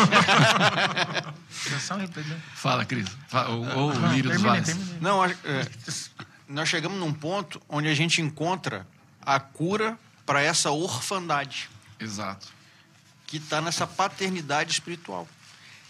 Que é através dessa paternidade espiritual que Deus vem restaurando na sua igreja, né? É, essa paternidade sadia, não paternalismo que a gente vê em muitos lugares aí, com o título de paternidade. Não é isso, não. A paternidade, conforme. Eu vou terminar agora. Eu tô gostando, eu tô Tá gostando. gostando? Conforme o modelo de Deus, é que vai trazer a cura para essa orfandade, para a nossa geração, para a gente preparar a próxima geração. Exato. Ô, Gustavo, mas dentro do que você está falando, como é importante a gente deixar claro o que é a paternidade espiritual? Porque, por exemplo, o que o Cris está falando já quebra um monte de paradigma de pessoas que chegam buscando preencher suas carências na alma na figura de outra pessoa. Então ela quer, ah, eu nunca passei de mão dada com meu pai no parque. Daí o cara chega aqui com 40 anos e fala assim, pô, Cris, vamos passear comigo lá no. Eu falei, cara, não é isso. Olha, Ah, não, Eu você não- precisava abrir pra mesa aqui. Não, eu eu tô- tô... uma pergunta que eu te fiz aquele dia. que eu Não, porque o, o Jefão. como é que é? Como é que é o negócio? Não, é só pra quebrar o gelo, só. Não aconteceu. Repita, isso, não, eu repita. Pior, pior, que, pior que é verdade. Não, de mão dada no parque, não, mas dá um rolezinho de mão. Olha, rapaz, você já depilou o braço. Cris, ontem me mandaram a foto pra mostrar isso aqui, cara. Parecendo dois palmitos, Sabe que eu né? me defendo? Deixa quieto. Não. Vai ficar feio você tentar defender, É. porque essa hora que você vai falar que é pra cozinha. Vamos blá, blá, co- continuar com a hombridade Isso, aqui, né? vamos com- é. Muito bem. Dizia eu, né? Que a aritmética. Não, como é que é? O que eu tava falando? Ah, é. Então, isso é muito. Você estava falando da, da, da presença como sendo a, a base da paternidade então, é, O espiritual. apóstolo Paulo, quando ele vai falar, né? é, vocês têm muitos mestres, mas têm poucos pais. É interessante dizer isso. Ele não, na frase dele lá em Coríntios, ele não está, é, vamos dizer assim, diminuindo a questão do mestre É. ou dos, dos pedagogos, né, dos, dos instrutores. Não, ele está falando que naquela igreja existiam muitos instrutores, transmissores de informação. Isso é importante, faz parte. Mas existiam poucos pais, ou seja, isso fala, se olha- olhar para olhar para Corinto, né, você vai ver a fotografia disso. Ele, ele, ele matou em cima. Por quê? Existia um, um apreço muito grande para as questões ritualísticas dentro daquela Exato. igreja e não tinha natureza. Eles pecavam na natureza. É. Por exemplo, eles falam lá da questão da ceia, né? Ai, da ceia. Que a ceia era uma coisa que era para ser simples, mas eles erravam grosseiramente. Ou seja, estava lá a mesa com vinho, pão, aquela coisa toda que a gente já sabe. Mas eles não esperavam uns pelos outros. Era uma bagunça. Entendeu? Por quê? Por causa da, da, da falta da impartição do pai. Então, eles tinham instrução para montar a mesa, mas não tinham a condição de levar adiante a pedagogia que ia ser liberada na mesa. Não tinha como. Então, era uma bagunça. E, aí o Paulo vem e dá a injeção. Então isso é importante. Né? Até uma outra coisa que também não aconteceu comigo, né? Ah, isso não é importante, mas é importante. Reunião de pais E e, mestres. mestres na escola. Meu pai não ia também, não, porque tinha vergonha, falava. Do que, que os professores iam falar pra ele? É, eu também, não sei, né? Aí tem que ver. Não, mas assim, isso aqui são, são Isso questões é legal da, da mesmo, porque formação. reunião de pais e mestres, você olha, é exatamente o que você está falando aqui, as duas figuras, né? As duas figuras para formar Entendeu? Então isso aqui é importante, mas o que, que acontece? Eu não tinha, não tive então essas questões ah, de me ensinar a fazer isso, aquilo lá, mas aquilo ali me, me fez falta porque, porque era um entendimento que eu tinha. E aí o Espírito Santo me trouxe essa, essa né, me, me fez lembrar dessa confusão que teve, que literalmente no momento lá, me lembro, agora me lembro como se fosse agora, Full HD, 4K. Que eu literalmente, eu, eu era uma criança, eu grudei na cintura do meu pai, assim, e fiquei empurrando ele para trás para eles não se não brigarem. Nessa, é que você pulou um assunto desse tamanho e voltou lá agora. Você está falando da briga mais forte É uma que briga você que teve há presenciou. muito, É. muito, muito, muito tempo, né? É. Mas assim, é interessante isso. Que muito- naquele momento, a imagem que se lembra, você grudou nele para que eles não. E essa imagem foi apagada da sua, sua mente Sumiu. muito. E aí quando E aí o Espírito não, Santo isso é uma revelou- coisa. O Espírito Santo falou assim: ó, sabe por que, que você não é combativo aqui? Porque você sempre está apartando uma briga. Você não confronta certas situações com medo da ruptura. Que coisa forte, né, cara? E isso tinha sumido da minha vida. É. Entendeu? Aí você faz o quê? Mas agora tem 40 e poucos anos. Faço o quê, meu Deus? Outra coisa do novo pacto em Cristo. O novo pacto, ele nos tira do tempo. O nosso espírito é retirado do, do tempo cronológico. Porque a gente é inserido na eternidade, né? Exatamente. E na eternidade, o ontem é agora. É agora. Então, numa experiência também que eu tive com Deus nessa, no meio de tantas lutas aí, de, de, de tantas pressões, né? De, de, de- momentos até de desespero, né? De, é, ontem eu até falei, negócio de setembro amarelo, é um negócio muito sério. Cara, eu já, já veio na minha cabeça, se mata. Entendeu?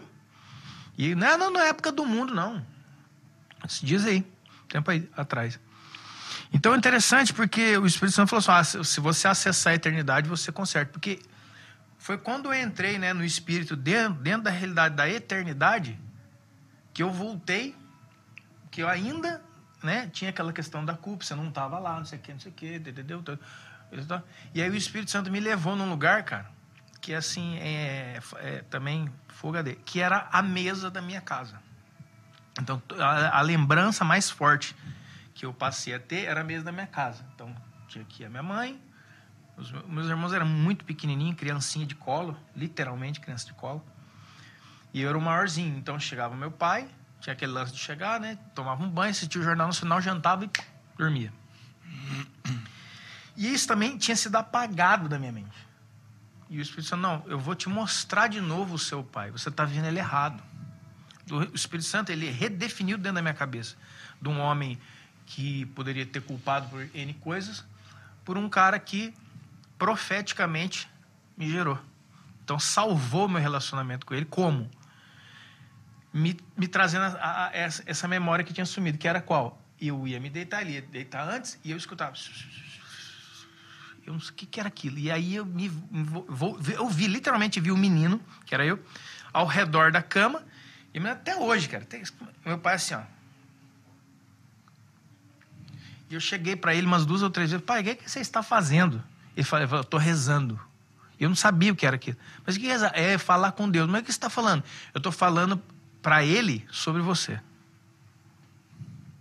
Então, daquela figura de vilão Que só tinha que me as- as abandonou. memórias ruins, né? que me- exatamente. É. Eu quero trazer à memória o que O me que dá, te dá esperança. esperança. Sabendo que a memória né, é, um, é, um, é um depósito, né, onde está onde tá armazenado tudo.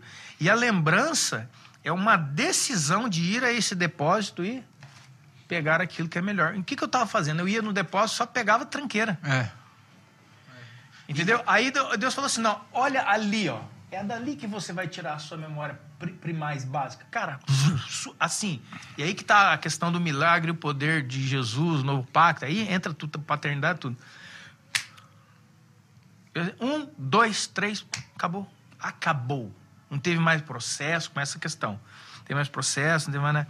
Ou seja, hoje é, existem N coisas para fazer, para resolver e tal, tal, tal. Mas assim, eu estou resolvido internamente.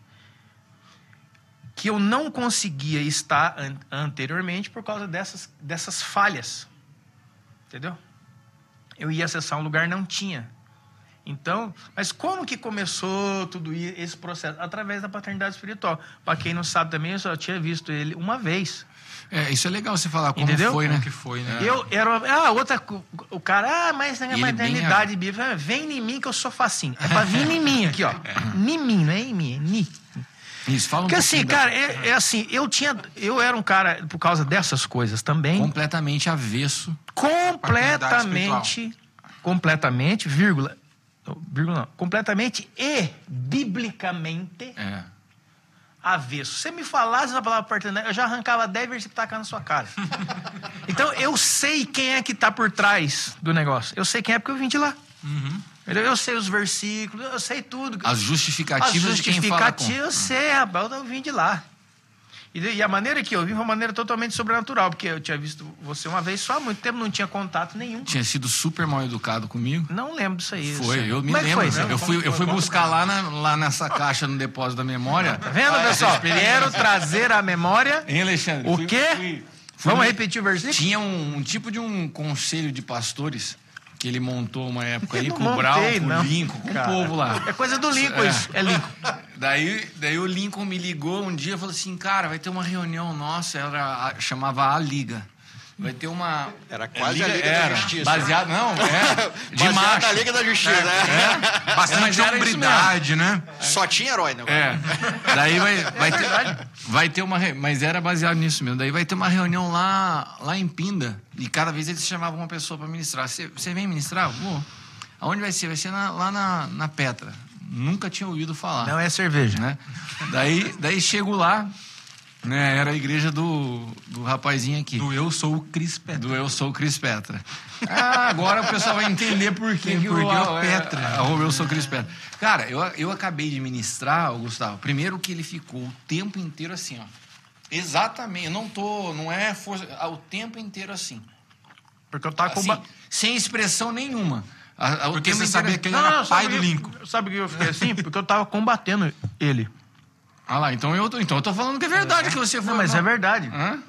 Eu não fui mal educado, mas eu fui. Não, foi Tudo mal. que ele é- falava, você, na sua cabeça, você já junto o que ele Kiko, falava. né? Não, Fica eu rebatia. não re- Mas eu não fui lá, eu não- olha só que engraçado, eu não fui lá pra oferecer paternidade pra ele, eu fui pregar só. Mas você carregava. Eu carregava isso. É. Daí é muito louco, porque daí eu comecei a falar e ele o tempo inteiro. E assim o órfão mesmo. percebe. As- Pô, é, muito, é interessante isso, porque ele estava de fato me combatendo, assim, você via que ele não estava contente com a minha presença ali. E quando acabou, a Renata, a esposa dele, veio até mim. A Renata veio e foi super simpática. Falou assim: Nossa, apóstolo, obrigado, a palavra foi muito especial e tal. Né, Cris? Ela- E ela Ele fez Não. assim. Eu falei, cara, eu saí de lá, fui embora, daí depois fui falar com o Lincoln. O que você achou, cara? Obrigado pelo convite e tal. Achei só o pastor lá que eu não conhecia. Ah, não, o jeitão do Cris, que gente boa, cara. Eu falei, beleza. Nunca mais vi o cara na minha vida. E pensei o seguinte: meu, acho que se depender desse cara, ele nunca mais cruza comigo, porque não bateu, sabe?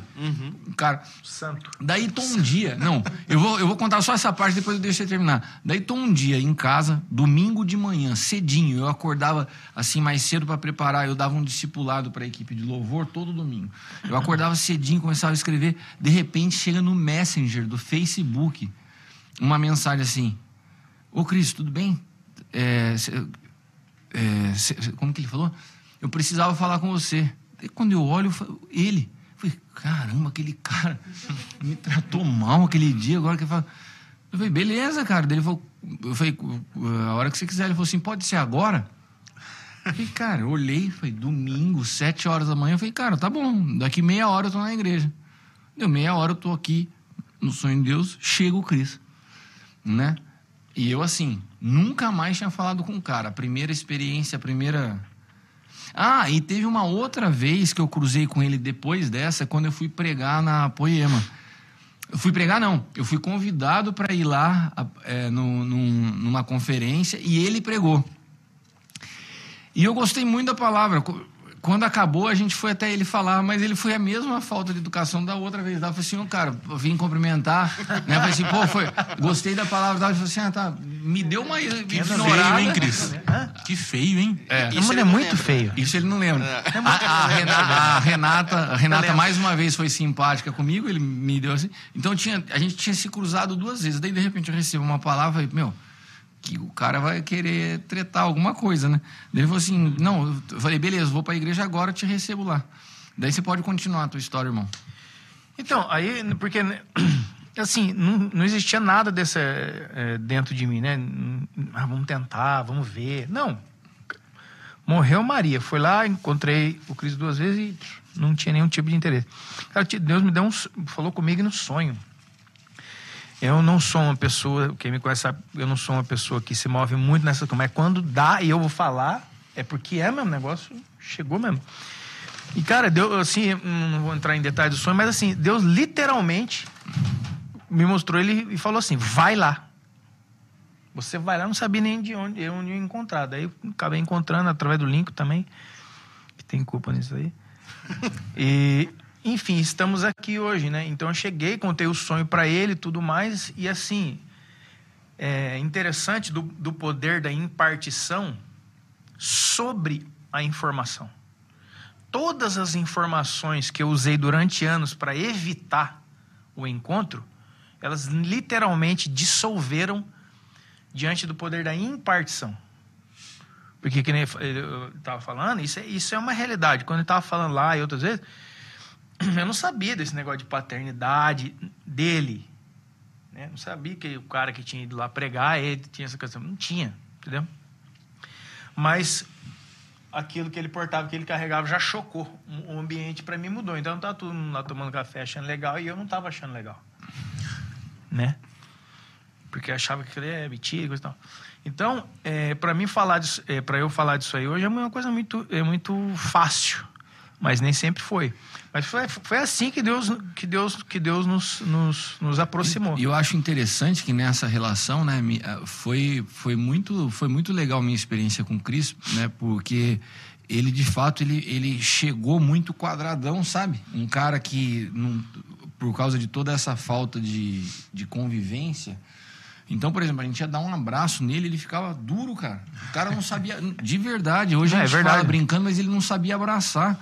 Né? Daí chegava aqui, incômodo. daí eu trouxe alguns irmãos para ajudar, o Alan, o Anderson, né? Daí, Meu Deus, daí cercava os caras. Acho, acho que Alan já e que você Anderson. falou do Anderson, vamos dar um abraço pra ele aqui, porque ele falou que não sabia que era hoje podcast. Aí você Cara. vê, a gente postou. Não gente sabia? Falou, falou que é- não sabia, queria vir participar e não, e não veio porque não sabia que era hoje. Aí eu Ah, falei que pra que ele, é "Mano, isso?" Vem que dá tempo, ainda tem uma hora no mínimo de programa. Putz, cara, eu acabei de chegar, eu ta- eu tava correndo, acabei de chegar. Nossa, já falei, Aí não eu- vou falar nada do nosso. É, Um abraço, Anderson. Mas o que eu ia, o que eu ia falar com dessa situação do Cris que eu achei interessante, porque à medida que a gente foi caminhando junto e realmente nunca foi uma troca de, de instruções, né? É, mas foi um desenvolvimento de uma relação mesmo, né? É, o que eu percebia é que o fato de estar junto com ele foi produzindo restauração na visão dele com o pai dele. É isso que eu achei incrível. É, à medida que a gente caminhava, Deus foi trabalhando a relação dele com o pai dele. E teve um fato muito marcante recentemente, que, ah, para quem não sabe, a mãe dele faleceu agora há pouco tempo, um mês atrás. E, e foi a primeira vez que, quando eu cheguei lá no, no velório para estar com ele, o pai dele estava lá. Foi, pai, daí a gente meu naquele pai. momento, assim, triste, mas assim, uma cena inusitada, né? Pela primeira vez. eu- foi, foi, foi. eu com ele e o pai dele, a gente junto, sabe? E, e, para mim foi muito especial, porque tá, tá ali foi, foi participar de um processo onde Deus reconciliou o coração dele com o pai. Deixa eu falar uma coisa sobre isso também, que é um- uma trava que tem na cabeça de muita gente, que a questão da paternidade espiritual ela é substitutiva. Isso. Ela não é substitutiva. A questão do crescer paternidade espiritual sobre a minha vida, em nada diminui meu pai, É em nada exclui meu pai. Isso, isso aí é uma das coisas que é uma das falácias que a turma fica falando aí Ah. nas internet da vida. É, que- é. Então, e quem faz isso, né, eu sei, isso- eu sei que infelizmente tem, tem casos disso, Uhum. né? Onde o, pai espiritual debaixo de, uma- de um paternalismo acaba é, afastando Separando pais e filhos. Cara, isso, é uma, isso é uma loucura. Né? Então aqui fica registrado, né, como, como é, biblicamente, no nosso próprio exemplo, como foi vital, porque no- quando eu cheguei, eu cheguei totalmente cheio de. Eu cheguei cheio de necessidades. Era uma pessoa cheia de necessidades. Então, isso é uma coisa interessante também, que a paternidade ela foi suprindo as necessidades para ir, ir me dê- entendeu? Vai enchendo o tanque, você vai, vai trabalhando numa plenitude. E a primeira, uma das primeiras coisas que essa plenitude fez não foi me afastar do meu pai, foi me aproximar dele e não só me aproximar, mas finalizar a questão. Não há mais É, nada é a ser resolvido resolvida. resolvido, entendeu? E o viés foi assim. E uma outra coisa também importante é, da questão da necessidade. Eu cheguei com, com a necessidade. Hoje eu não me, não me enxergo mais como uma pessoa que está aqui no relacionamento de paternidade por causa de necessidades, mas por uma outra causa, que é o quê? Demonstrar um modelo. Que tem gente que fala assim, "Ah, mas eu não, é essa frase, eu não preciso de pai espiritual. Por que, que eu preciso de pai? Então, se você é uma pessoa que não precisa de pai espiritual porque você está apontando para não ter né, necessidade, eu não preciso disso. Não tem a ver com necessidade. Ótimo. Se você não precisa, louvado seja Deus. Mas venha assim mesmo, porque quando as necessidades se vão, começa um outro trabalhado de Deus, que é a, a demonstrar um modelo eterno.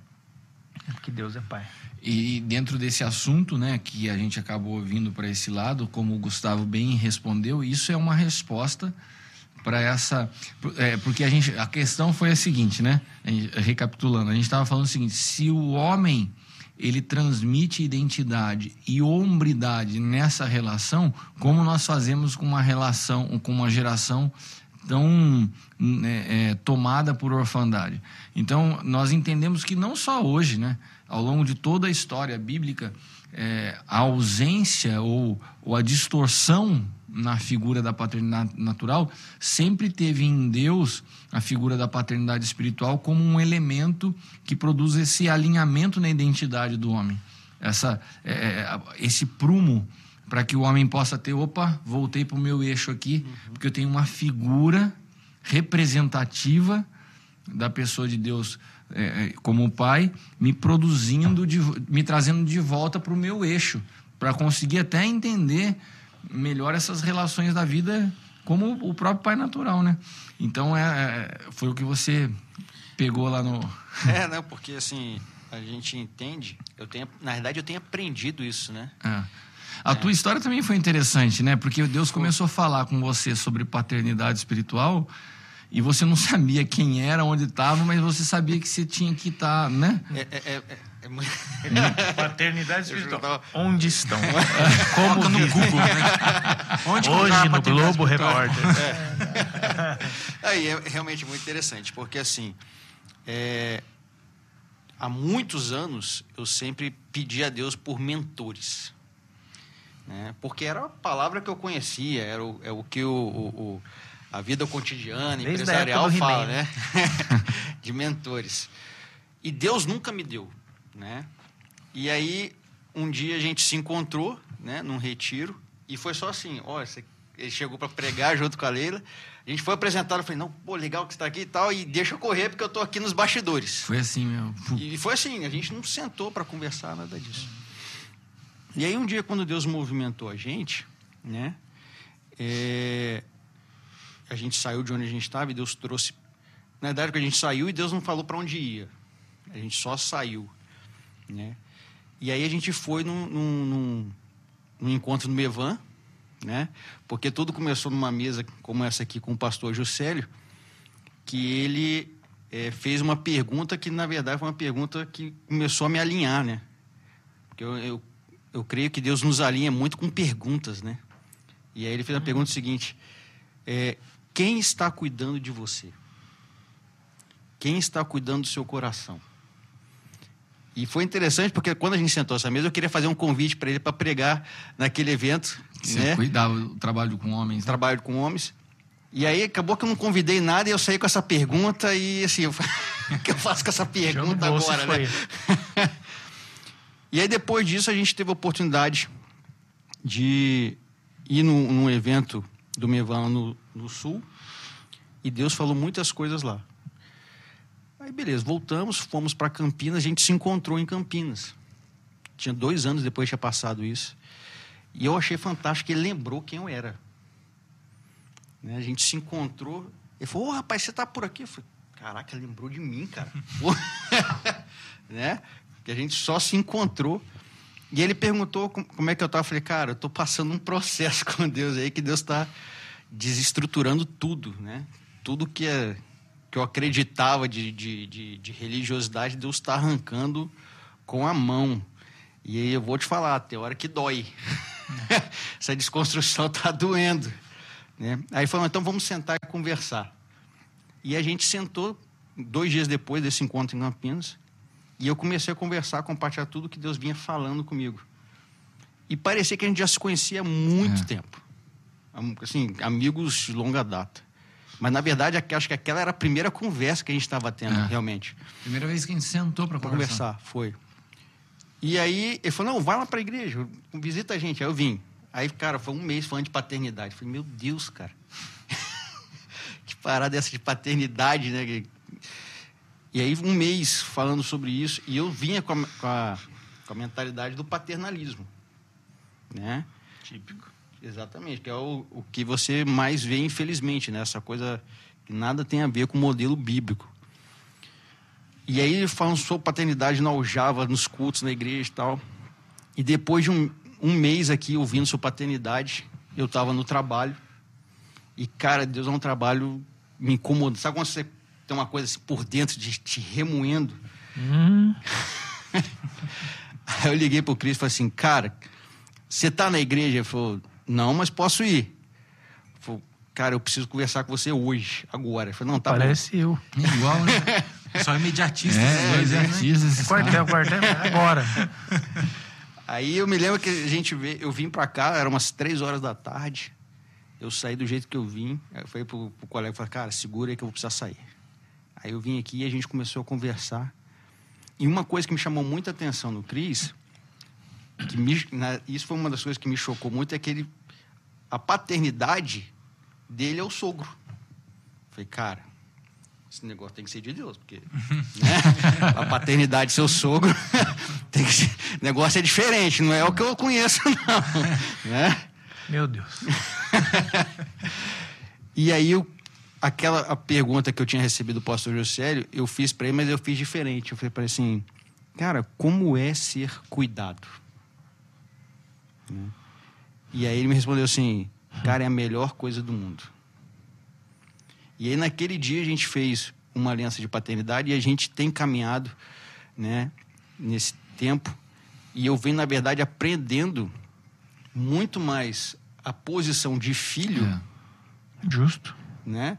Porque eu tenho entendido que se eu não entender a minha identidade como filho, Exato. nada o restante vai ser construído sobre uma base sólida. Eu estava conversando com a minha esposa esse dia, falei, cara, a identidade de filho é tão forte que mesmo hoje, com toda a tecnologia do mundo, a mulher só descobre o sexo do bebê com quatro meses de gestação. Mas antes disso, o neném que já está lá é filho. De tão forte é a identidade de filho que eu preciso entender e desfrutar disso. E a gente não consegue entender a dimensão do que é ser filho. E muitas vezes a gente não consegue desfrutar dessa posição de filho. Então, e o que você está falando, a gente está falando hoje sobre hombridade. Você não consegue entender o que é ser homem se você não sabe o que é ser filho. É. né? A, a gente percebe que você, com- porque a maior revelação que Cristo traz é a, é- é a revelação quando ele se apresenta como filho. Aquilo ali era uma coisa para o judaísmo e para o que, que esse cara pensa que é falar que Deus é pai dele, né? Isso era chocante Blasfêmia. uma blasfêmia. Mas ele vem nos trazer a identidade de filhos. Então, quando nós descobrimos que você fala assim, ah, tô aprendendo a ser filho, é porque a religião não é capaz de nos ensinar a Não. ser filho. Então, é, a relação da paternidade espiritual, ela é pedagógica nesse sentido, mas à medida que ela te aponta o que é ser filho, ela também te forma como homem. E, e, e, não, e não se trata do mestre, do instrutor, se trata do pai que transfere identidade, que é o que se perdeu lá no Éden. Uhum. Né? Então, é, o que a gente sempre fala, o novo pacto ele é, ele é um guarda-chuva que, abra, que envolve muitas coisas: identidade, paternidade, né? as graças ministeriais na formação do homem à estatura de Cristo. Então, é uma série de fatores que estão ligados nessa formação nossa como homem que estão todas debaixo desse guarda-chuva inaugurado por, por Jesus a partir do, do, do novo pacto, né? Então, quando você vê um cara maduro, né?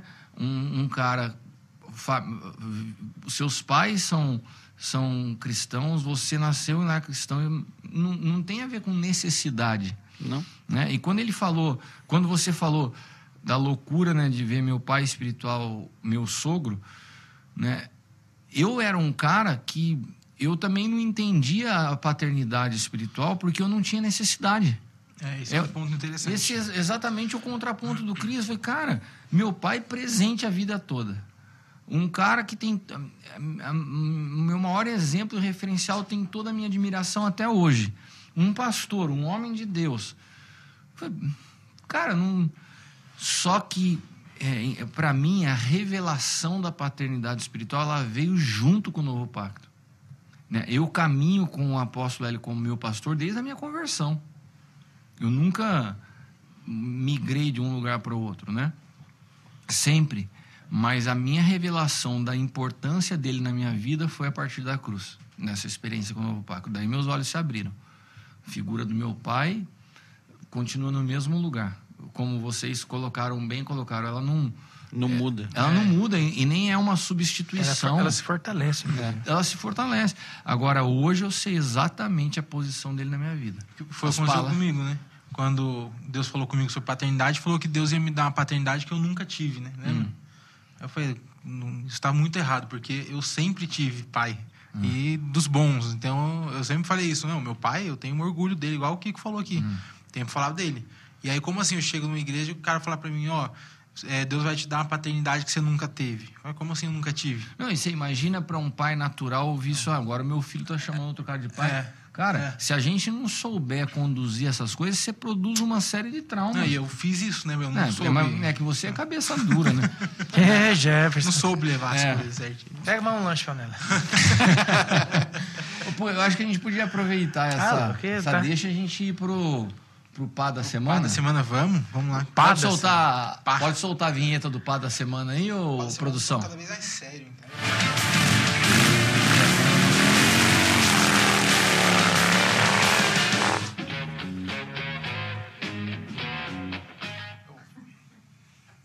Já pode falar?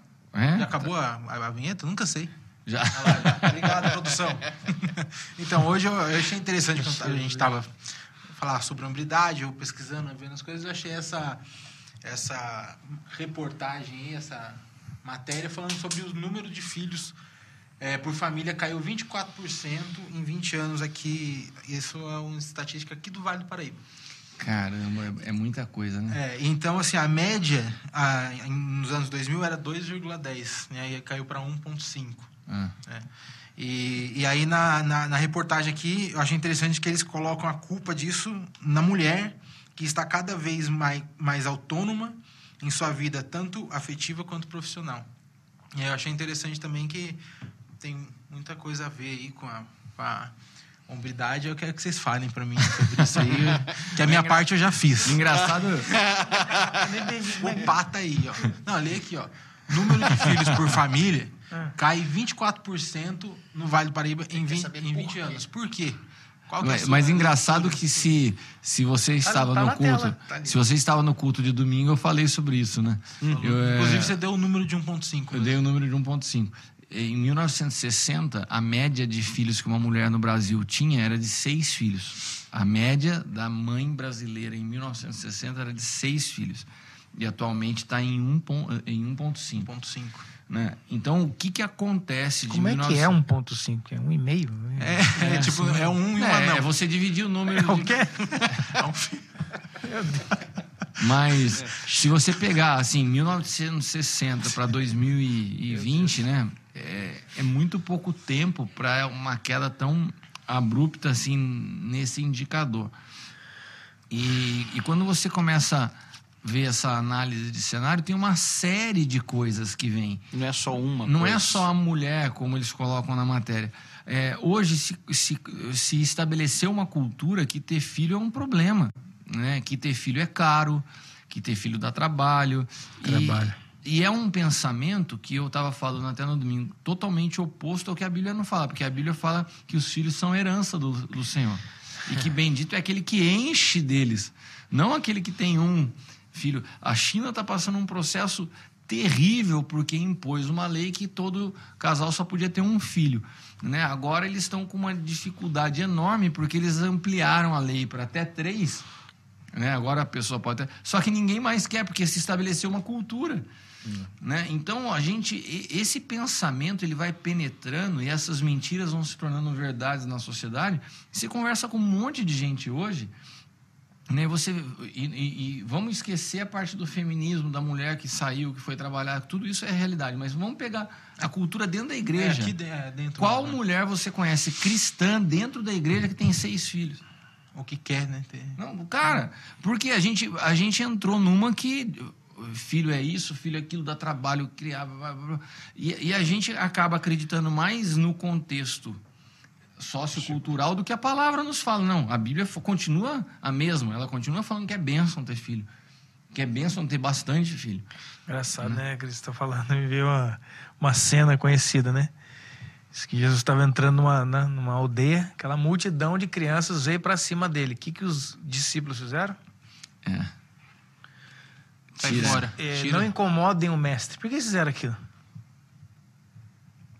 Se não por causa da mesma coisa. Porque se eles deixassem uma multidão de crianças chegar a Jesus, o trabalho era de quem? Deles. Então vamos botar essas crianças logo para com o- a desculpa de não incomodem o mestre, eles estavam se autoprotegendo, É. se autopreservando. Essa criançada aqui vai dar trabalho Vai dar trabalho pra gente. pra gente. Então vamos, mas vamos botar na conta do do Senhor. Aí Jesus, não, não, não, não. Deixa vir a minhas, as, as minhas crianças, porque dela rende e encheu, e aí os caras, e pode ficar aí, que daqui a pouco vocês vão fazer pipoca.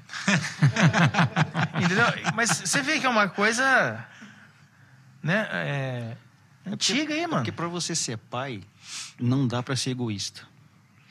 Para você produ- reproduzir filho, dá. Mas para você O ser macho, pai, ao macho Aí, ó. É, você, exatamente, você tocou exatamente na diferença do, do pai e do homem, porque tem muito do, do homem e do macho, Isso. né? Porque tem muito cara aí que tem filho, mas é um, é um verdadeiro ogro, né? O cara Espírito de consegue, boi. Você os Só reproduz. a mulher passando necessidade. E é, cara, chegamos num outro ponto que diferencia o homem do macho, né? A hombridade bíblica do que o cara, o cara vai lá, pega o cartãozão, compra o que quer para si, daí o, o filho vai para a escola com tênis furado, com uniforme velho, porque para os filhos e para a mulher nunca tem. A mulher tem que implorar pro cara para pedir para usar o cartão que é dele. Então o cara meio que controla através das finanças, ele oprime e domina né, aquele núcleo familiar que era para ele estar servindo em generosidade. exatamente. Né? E, e, e para você ser pai, então, estar presente, cara, isso vai contra a, a natureza egoísta. Não tem como você ser pai e se preservar sem você se doar para o seu filho. Mas essa é a natureza do Cristo. Exatamente. O Cristo é um entregue. Ele se entrega. Ele que, você, para você ser pai pleno, você vai ter que se entregar. E aí rompe essa questão também de não querer, não querer por motivos, né? Existem alguns motivos que eu acho que eu considero que são motivos até plausíveis, né? Como saúde ou alguma outras coisas. Mas é, a exceção. né? excluindo, é, são exceções, excluindo isso, é, os motivos é, cara, eu não quero ter mais trabalho. É. Sim. É, que aí sobra entendeu? mais tempo para mim, para É, as minhas quando coisas, cheguei para o meu eu hobby. Tinha essa, eu tinha essa. Eu e a Marta tinha isso como certo já. Gente, chegou é, quando eu você cheguei no sonho. podcast? No sonho de Deus. Ah, na cheguei igreja. ao sonho de Deus. Tá. Você tem vindo? Não tem visto. Sei, Opa!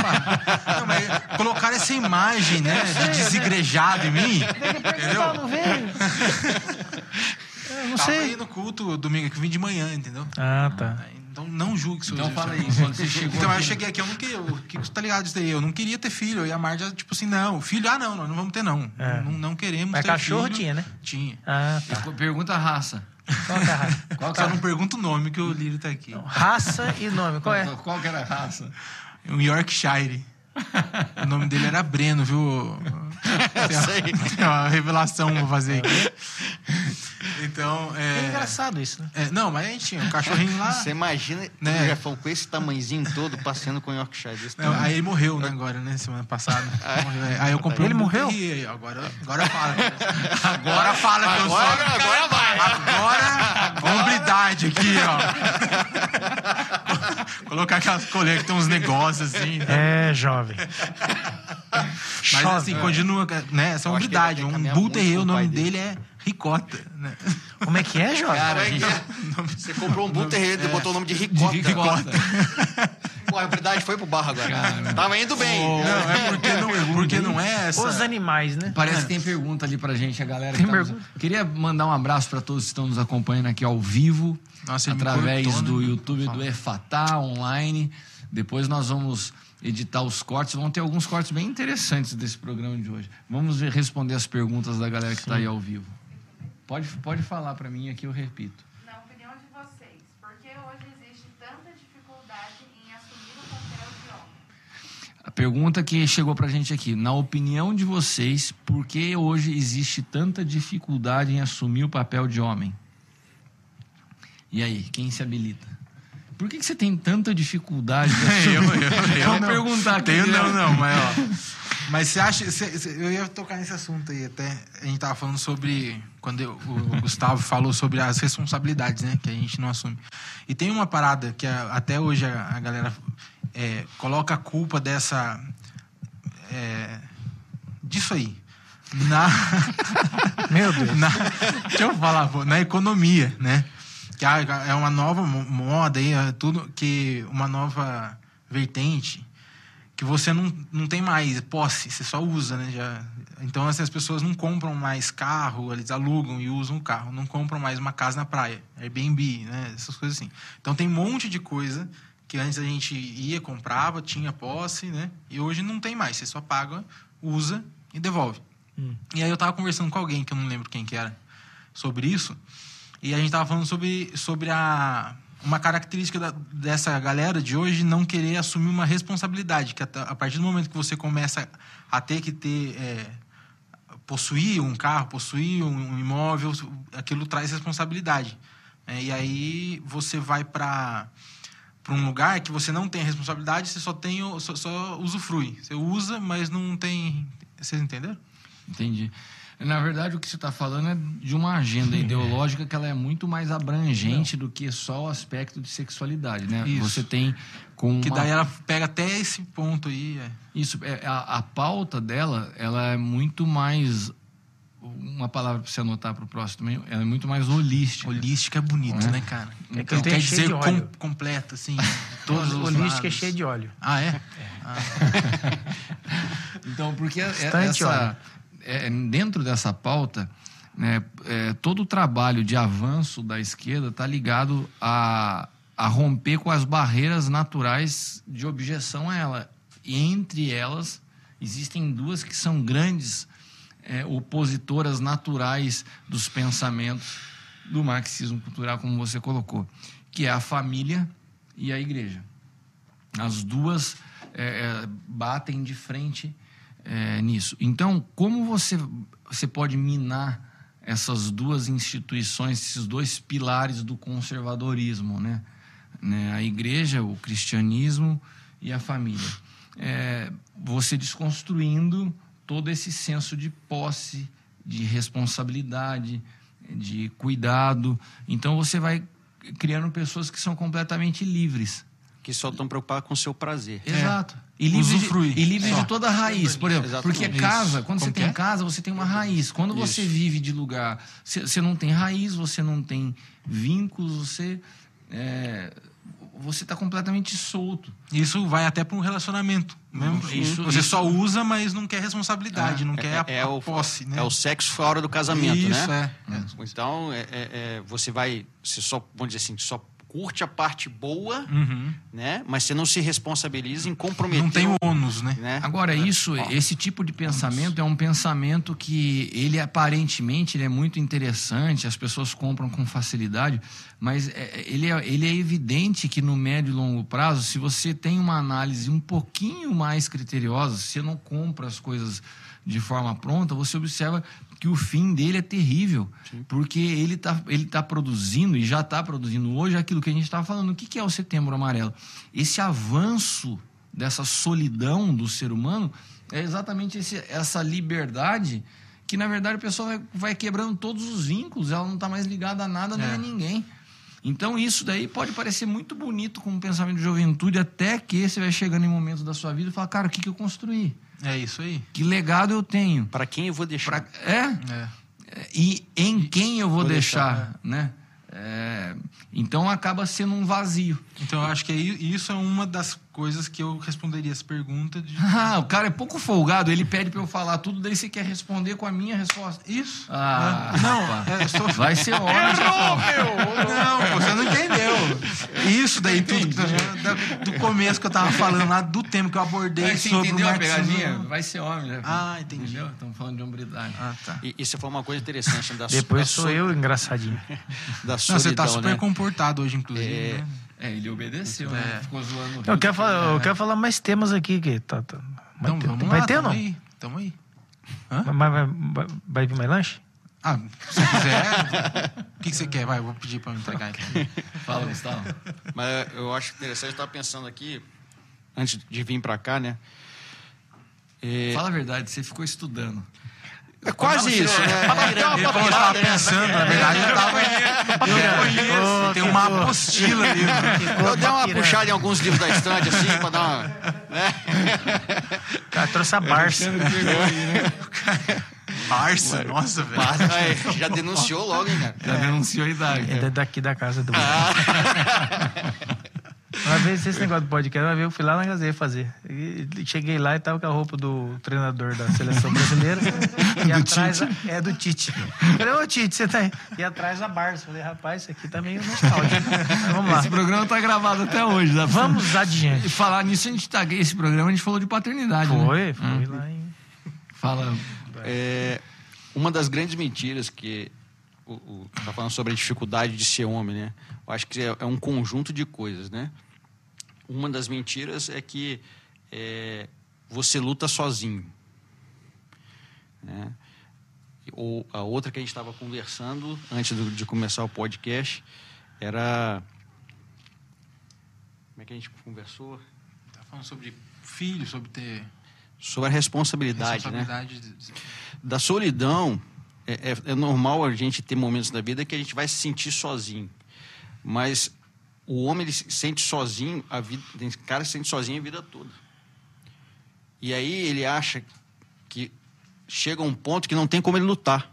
É onde a gente chega no- na, na questão do, do suicídio, porque ele se acha lutando sozinho sempre. E a comparação que eu faço é igual aqueles filmes antigos que você vê de cara lutando com a espada. Nunca assisti. Nunca assistiu? Filme antigo, não. O cara lutando com a espada, cara, cada um tá lutando contra um inimigo. Mas você não tá lutando sozinho. Se você olhar pro lado, tá todo mundo junto lutando. Só que a grande mentira é a seguinte, cara, só você luta. O restante tá todo mundo bem. Tá todo mundo tranquilo.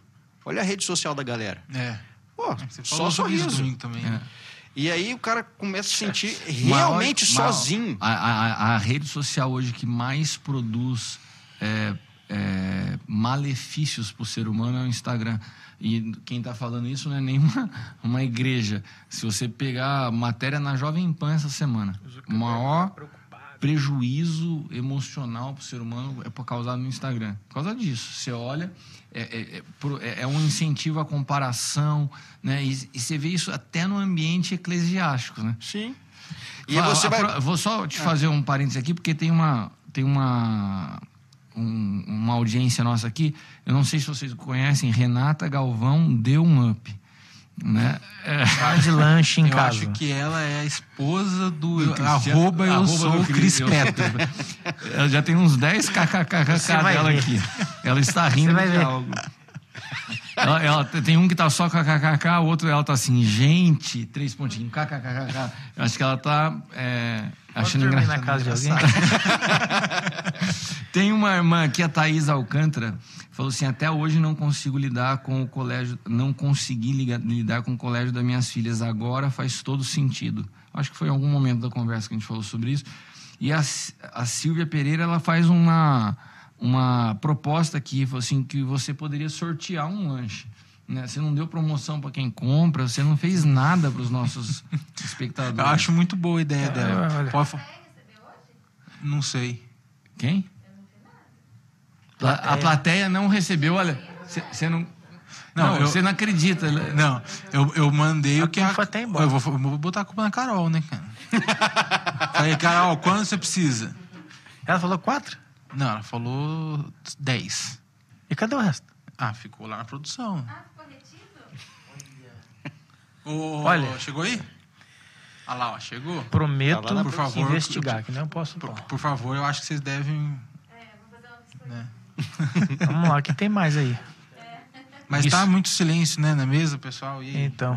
Com- com- Fala uma coisa aí, Cris. Porque eu... Não, eu que eu, eu interrompi o Gustavo, né, para É, falar da, da crise aqui. Tem vários, tem vários boa noites, a galera falando muito do, do sanduíche do Jefão. Tem gente que até colocou assim: Meu Deus, lanche do Jefão, Jesus está voltando mesmo. Quem foi que falou isso aí? É verdade. Quem foi, Quem foi que falou isso aí? É verdade. o, o Kleber Rezende. Ah, mas. É, é Kleber, abraço, pro cara. Pro, Mano, pro- só sobrou isso. Olha, ele nem, nem comeu a maionese que eu fiz com tanto carinho. Mas aqui um abraço, então, para Osana, para Silvia, para Renata Galvão, esposa do nosso ilustríssimo arroba. Beijo, amor. Cris Daqui a pouco estou em casa. Eu sou o Cris Petro. Eu sou o Cris Petro. Helena's Place. Será que a Helena é sua filha? Quem, Helena, Helena? Helena's Place? Não. Não? Acho É? que é sim. Meu Deus, eu tô perdido. Mudou o sobrenome dela, você não sabe. É esse agora? O Rômulo tá aqui com a gente. Pastor Ezequiel Silvestre. Pastor Ezequiel Silvestre é a voz Ele das é o- nossas Ele é o vinhetas. dono daquela voz, né? É o dono daquela ah, é a voz. essa voz? É. Que legal, hein? Tem gente que sonha descobrir quem é o sombra do ratinho. quem é... Ué, o que é essa voz? Eu já tô falando. Temos também aqui uma presença ilustre, a famosa Ilzilane Lírio. Uau! Quem será que é a Ilzilane Lírio? E tá falando assim, hoje foi muito especial. Ah, puxou uma Ai, meu Deus A do noite céu. vai ter. Eu amo ver. Vou cantar? É. Música de crente. Vou cantar do Cassiano e Jair, então, que eu não sei mais. Então, já que a Ilzilane está nos acompanhando aqui, eu vou deixar você terminar o seu raciocínio. Love Times. Rapaz, já até me perdi. Você tava falando das espadas, dos guerreiros, das- Não, eu tava falando da questão de que a gente dos filmes que o Cris nunca tem a viu. sensação de estar sozinho. E Ah, isso acaba é, é, abrindo espaço para a gente pensar na questão exatamente do suicídio. E aí, quando a gente descobre que a gente não está lutando sozinho, que existem outros homens do nosso lado lutando, né, e às vezes lutando batalhas muito parecidas com a É. nossa, isso é, é, traz vida novamente e ânimo para você prosseguir. Porque, na verdade, a gente. O mundo hoje é preparado para você quase ser um herói para se você for homem. Não, o que você está falando, o que você tá falando faz todo sentido, porque as redes sociais contribuem muito para você olhar e achar que sempre está todo mundo bem. Exato. Então, quando você se pega numa situação de pressão, você se sente só, cara, tá todo mundo bem, eu estou passando por uma. Então, quando você tem a oportunidade de se encontrar com outros vi- vivenciando o mesmo problema que você, isso te fala, não, cara, não, vamos, vamos para cima, vamos virar essa situação, né? Te dá um. E, e eu vou aproveitar até que a gente está falando sobre isso para falar do trabalho dos homens da casa, né? Manda ver. Que tem, Cara, tem- que ideia que ele teve. Ele pegou a batata e pôs na maionese do Jefão. Então, vezes dá um gosto na maionese.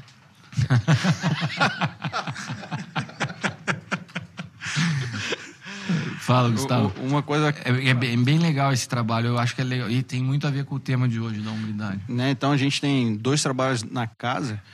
Um, ó, agora chegou, hein? Agora a plateia, ó. Abriram a caixa. Cara, precisavam filmar isso aqui. O cara mandou lanche pra plateia, velho. Kleber, se você estiver assistindo, de fato, nós estamos presenciando um milagre ao vivo. Já tá a multiplicação. Kleber, Maranata. Vem, Senhor. Não, o cara tá falando do, do concorrente, Lanches Maranata. Quem que é esse cara, velho? Ah, Por isso que eu não mando mais, tá vendo? Caramba, essa agora. Um verdadeiro milagre. O Jefão foi, foi tocado hoje. Você vê o que é uma presença de. Agora esse negócio do Instagram que a gente tava falando, né? Você vai cortar o irmão de novo. A Isso, Ilse tá assistindo isso, lá. que é Não, bom. não vou mais cortar então. Fala aí que eu pensei que a gente tava É falando do muito Instagram. bom, viu? Pringles. Guarda o Instagram, guarda o que você ia falar. Não deixa vou eu mais falar também. Não, mas guarda. Porque a Yuzi tá assistindo, cara. Você tem que- Ele é nosso convidado. Daí a Yuzi pode ficar depois chateada. Seja "Amor, não educado, viu?" você falar. É. Não, seja educado. Você ia Olha- falar do Homem de Resgate. Isso. Então, assim, o trabalho na casa que a gente tem dos homens de resgate, que é exatamente para esses homens que estão desesperados, perdidos, né? Mas é, a gente encontra isso, cara, porque assim, Eu? é, é, tem momentos na nossa vida que a gente, cara, enfrenta situações que se você não tiver alguém com quem você falar, bate um desespero. Você fala, cara, o que, que eu vou fazer? Graças a Deus que a gente aqui na casa, a gente tem para onde correr, conversar, né? a gente tem uma paternidade com quem conversar. E isso nos ajuda nos dias difíceis. Mas tem gente que não tem isso. Tem gente que não tem ninguém e realmente está sozinho, não tem, não vive no corpo da igreja, não tem, os amigos se afastam muitas vezes e a gente tem esse trabalho de homens de resgate. Vou pedir para colocar o, o WhatsApp aqui do sonho. Isso. Ou tem algum específico do Homem de Resgate? Não, não tem. Ô, Carol, você pede para eles fixarem no comentário aqui o WhatsApp do sonho, aqueles que.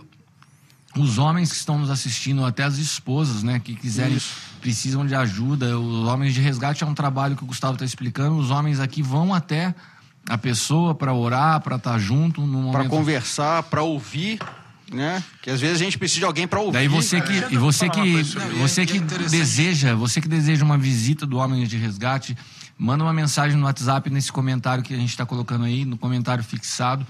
E daí as o Gustavo é responsável, um dos responsáveis por esse trabalho aqui da casa e, e daí essa mensagem vai chegar até ele e a gente vai entrar em contato com vocês para agendar. Isso. Que a Já gente, tá, obrigado. Porque você não precisa caminhar sozinho, viu, meu amigo? Nós estamos aqui para caminhar juntos. Gostou, gostou? Obrigado. Que nem a gente combinou. Exatamente. Continua, vamos lá. Cara, deixa eu dar um dizer muito fantástico aqui. Uma das coisas principais que me fez caminhar assim foi essa questão de eu dependo de Deus. É uma falseta diabólica isso aí. Porque o diabo, ele conta. Ele não. É importante dizer, o diabo, ele não quer contar mentiras para você? Não no, no- sentido grosso, sabe? Ah, 2 mais 2, 7. Ah, não, não é isso. Mas assim, como é que o diabo tem mentido para nós? Falando, repetindo as coisas que Deus falou sem dizer o que Deus disse.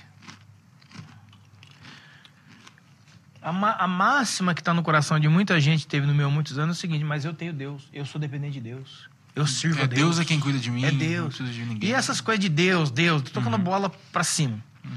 Quanto que a palavra de Deus fala nessa questão. É, se eu muito me engano, é 2 Coríntios 7, 5, que o apóstolo Paulo fala assim: Quando eu cheguei à Macedônia, eu não tive nenhum alívio. Era luta por fora e temor por dentro. Mas eu dou graças a Deus que, me, que conforta os abatidos, que me enviou a Tito. Isso aqui é importante porque quando o apóstolo Paulo eh, chegou num extremo das lutas dele, que ele estava fragilizado por dentro e por fora o, o pau estava quebrando, Deus não mandou anjo, podia mandar, já tinha mandado. Deus não mandou, entendeu? Não mandou nada sobrenatural como nós aceitamos. Mandou um amigo. É. E lá no texto está escrito como foi que Tito foi usado por Deus para recobrar as forças de Paulo. Sabe o que ele falou? Os irmãos da igreja estão com, com saudade de você. Cara, engraçado você está falando que foi a mesma, foi a mesma maneira que Deus usou para restaurar Elias quando estava na, na depressão dele na caverna. O que, que Deus fala para Elias que restaura? Cara, tem sete mil homens. Você não tá Você sozinho. não está sozinho. Não falou É sete isso. mil anjos. É, É. tem sete mil homens. Você não está sozinho nessa. Isso é uma coisa muito importante dentro da questão do novo. Tem tudo a ver com a questão do novo pacto, porque Deus, né, como eu falei lá de Filipenses, Deus assumiu forma humana. Nós fomos criados no céu, né? Mas nós fomos enviados para cá. Nós temos um predestino para a terra. As pessoas pensam que predestinação é daqui para lá. Não, é de lá para cá. E qual, qual foi essa, essa predestinação? Justamente isso, de manifestarmos a Cristo.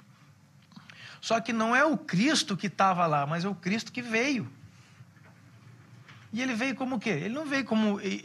embora Deus fosse ele não veio como espírito. Ele era homem. Veio como um homem.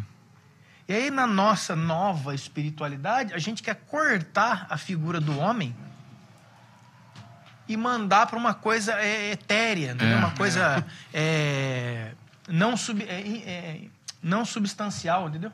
Intangível. Então, olha aí, mais uma. Notou, hein? Anota Já- aí. o Jefão vai, vai sair falando. Ah, Ó, a gente recebeu aqui algumas mensagens. O Ezequiel, o pastor Ezequiel, falou que ele faz parte do The Voice. né? a, É verdade. Renata, a Renata Galvão deu um up e falou assim: muito bom o programa, conteúdo maravilhoso, descontraído. E o Cris. É nóis, amor. Meu marido, ela fez questão de ressaltar. O Cris, meu marido, É lindo. fogo puro. Olha aí. Ah, é. Não, não escreve- escreve Qual isso. que, é a, qual que é a musiquinha que ele tava cantando pra não é, você? não é. E ela colocou aqui. A noite vai. Olha Como só, que é? vou chegar, vou chegar. Tá todo mundo olhando o comentário. Crianças, durmam. Ó, não, mas olha só. Cara, o cara se empolgou. Ô, deixa eu te falar, deixa eu concluir a frase. Ele tá bom. achando que é uma coisa. Ela falou assim: é fogo puro, Mas eu não come muito. ela tá falando de outro fogo estranho aqui, ó. Falando que você come muito. Não para de mastigar, cara, o podcast inteiro. A Sônia tá velho. falando, vocês são incríveis, amo. Não sei quando eu vou voltar. Falando nisso, vou dar um café aí. Murilo Carvalho também dando uma mensagem. O Cris se- se empolgou. A Renata tá falando que você é fogo puro porque você come muito. Mas tá bom. Vai assim mesmo. Cris, eu não sei quanto tempo ainda tem, tem Fala o que, que você queria falar. programa. Mas que assim, a gente está coisa caminhando para a nossa reta. muito final. importante nessa questão de hombridade, né? A gente começou até a falar no começo as questões das pressões externas que o, que o homem tem sofrido. Falamos aí da questão do desempenho, né? Se você não tem os resultados, você já é um cara um zero à esquerda, e tal, tal. Nunca olhando para aquilo que está sendo formado no interior, mas sempre o resultado.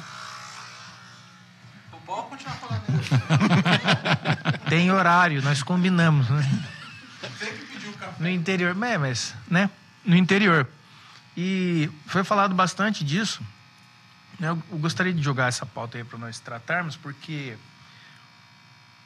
essa questão que foi citada, acho que toda da pergunta, da questão daquilo de- do homem imperfeito e das imperfeições que nós temos, como que isso tem caminhado. Por quê? Porque muito das coisas que tem é, arrasado muitos homens, né? Eu acredito que isso já tenha passado pela cabeça de muita gente, é, é, é a questão do, de, de ser acusado de não. De, cara, você não é de Deus. Você não é de Deus, sabe por que você não é de Deus? Porque você tem tá, tá aquele problema X, Y, H. Né? Eu até escrevi esses dias aí um, uma, uma reflexão sobre isso, é que a gente tem a Bíblia na mão e sem- sempre fica ali contando a história dos homens bíblicos, né? Mas será que se eles vivessem hoje, nós, que- nós gostaríamos de ser amigo deles? Você seria amigo de um Davi? Ele- Eles não seriam parte de muitas das nossas igrejas hoje. Não, assim, até invertendo a coisa assim, cara, você seria amigo, Amigo, do Davi? é. O Davi tem que ficar esperto, né? É, eu acho que eu Tá até seria amigo dele, mas não deixaria a Leila ir para as reuniões. Não, não, não, sim. É porque eu tô falando assim. Não, não, eu tô falando assim, justamente. Amigão, né, o cara? Não, mas não sendo Davi, até os homens correm perigo, porque ele matou Urias, né? É. Mas eu digo assim, é, as pessoas estão observando a- a- os homens da Bíblia Por uma ótica por muito. uma ótica assim de cara, mas todos eles tiveram problemas. Esses dias eu estava ministrando, acho que foi na Aljava, sobre esse do Moisés. A hora que você faz um.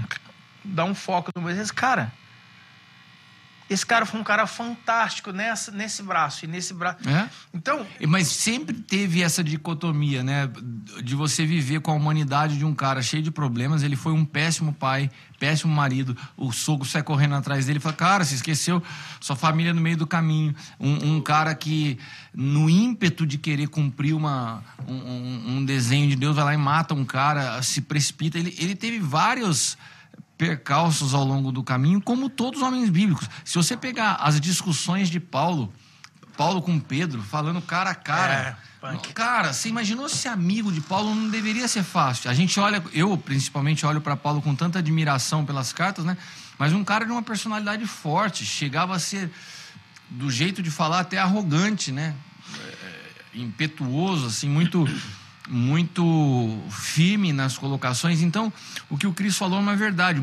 Seria muito difícil para nós hoje pensar em desenvolver amizade com aqueles caras, porque a gente colocou um rótulo que para a gente se relacionar com o homem de Deus, o cara tem que ser É, perfeito em mentiroso. resultados. Abraão. Perfeito em resultados. Perfeito em resultados. Exatamente. E aí não é a identidade do Não cara. é identidade. E aí, então, Porque a nossa identidade não está pautada nos resu- resultados que nós os damos. os resu- A resultados- nossa identidade está pautada no Cristo que a gente É, carrega. os resultados de Davi eram ótimos. Ué, e, não, daí cai em outro texto que o Cris sempre fala, né? O resultado de Davi era A, ótimo. rela- a realidade do- Era, do- dos relacionamentos no novo pacto, né? Militarmente. A ninguém mais conhecemos segundo a carne. Então, é eu creio que essa é a pauta principal das relações no novo pacto. Se eu entendo você no espírito e sei o Cristo que você porta, eu não vou estar olhando para os resultados que você está tá produzindo. Né? E a gente, de uma forma muito religiosa, nós nos tornamos admiradores dos do- da- daqueles que produzem resultados. Quem hoje ouve um pastor de uma igreja com 20 membros no Brasil? Ninguém. Quer dizer, Por quê? Porque o Cristo que ele porta é menor do que o de uma igreja. É porque não tem resultado Porque numérico. não tem resultado numérico. Isso mostra a fragilidade. totalmente carnal, né? Porque tá a, indo pelo é, olho. a fragilidade do, do- do- da maneira que nós construímos a nossa visão a respeito do outro, né? E uma coisa também importante disso, disso, né? Que quando você é, está em Cristo e Cristo em você, aqui que, que deu uma quebra muito grande. né? As pessoas é, ontem tavam- ontem estávamos falando sobre isso aí na, aqui na, na né? Questão dos erros, né? A Bíblia faz, ela faz distinção clara entre erro, limitação e pecado. As pessoas estão colocando tudo no mesmo balaio. É. Entendeu? Porque o erro, o erro nada mais é o quê? É uma, é uma, que- é um, é uma parte de um processo. Eu quero acertar, né? Eu quero acertar mas errou. pintando essa Ah. parede, mas eu, errei. Não era dessa cor, não saiu do tom, errei. O que as pessoas estão fazendo? Ah, Está em pecado. limitação. Cara, eu queria te atender hoje, mas eu não, Não con- consigo. uma não dá. Ah, tá vendo? É sempre. E, e aí tem o pecado propriamente dito, que é o quê? Que é o lance da iniquidade, né? E aí o pecado ele é tão sutil e ele é tão a a questão maligna dele é tão terrível que o, que, que o pecado ele produz acerto.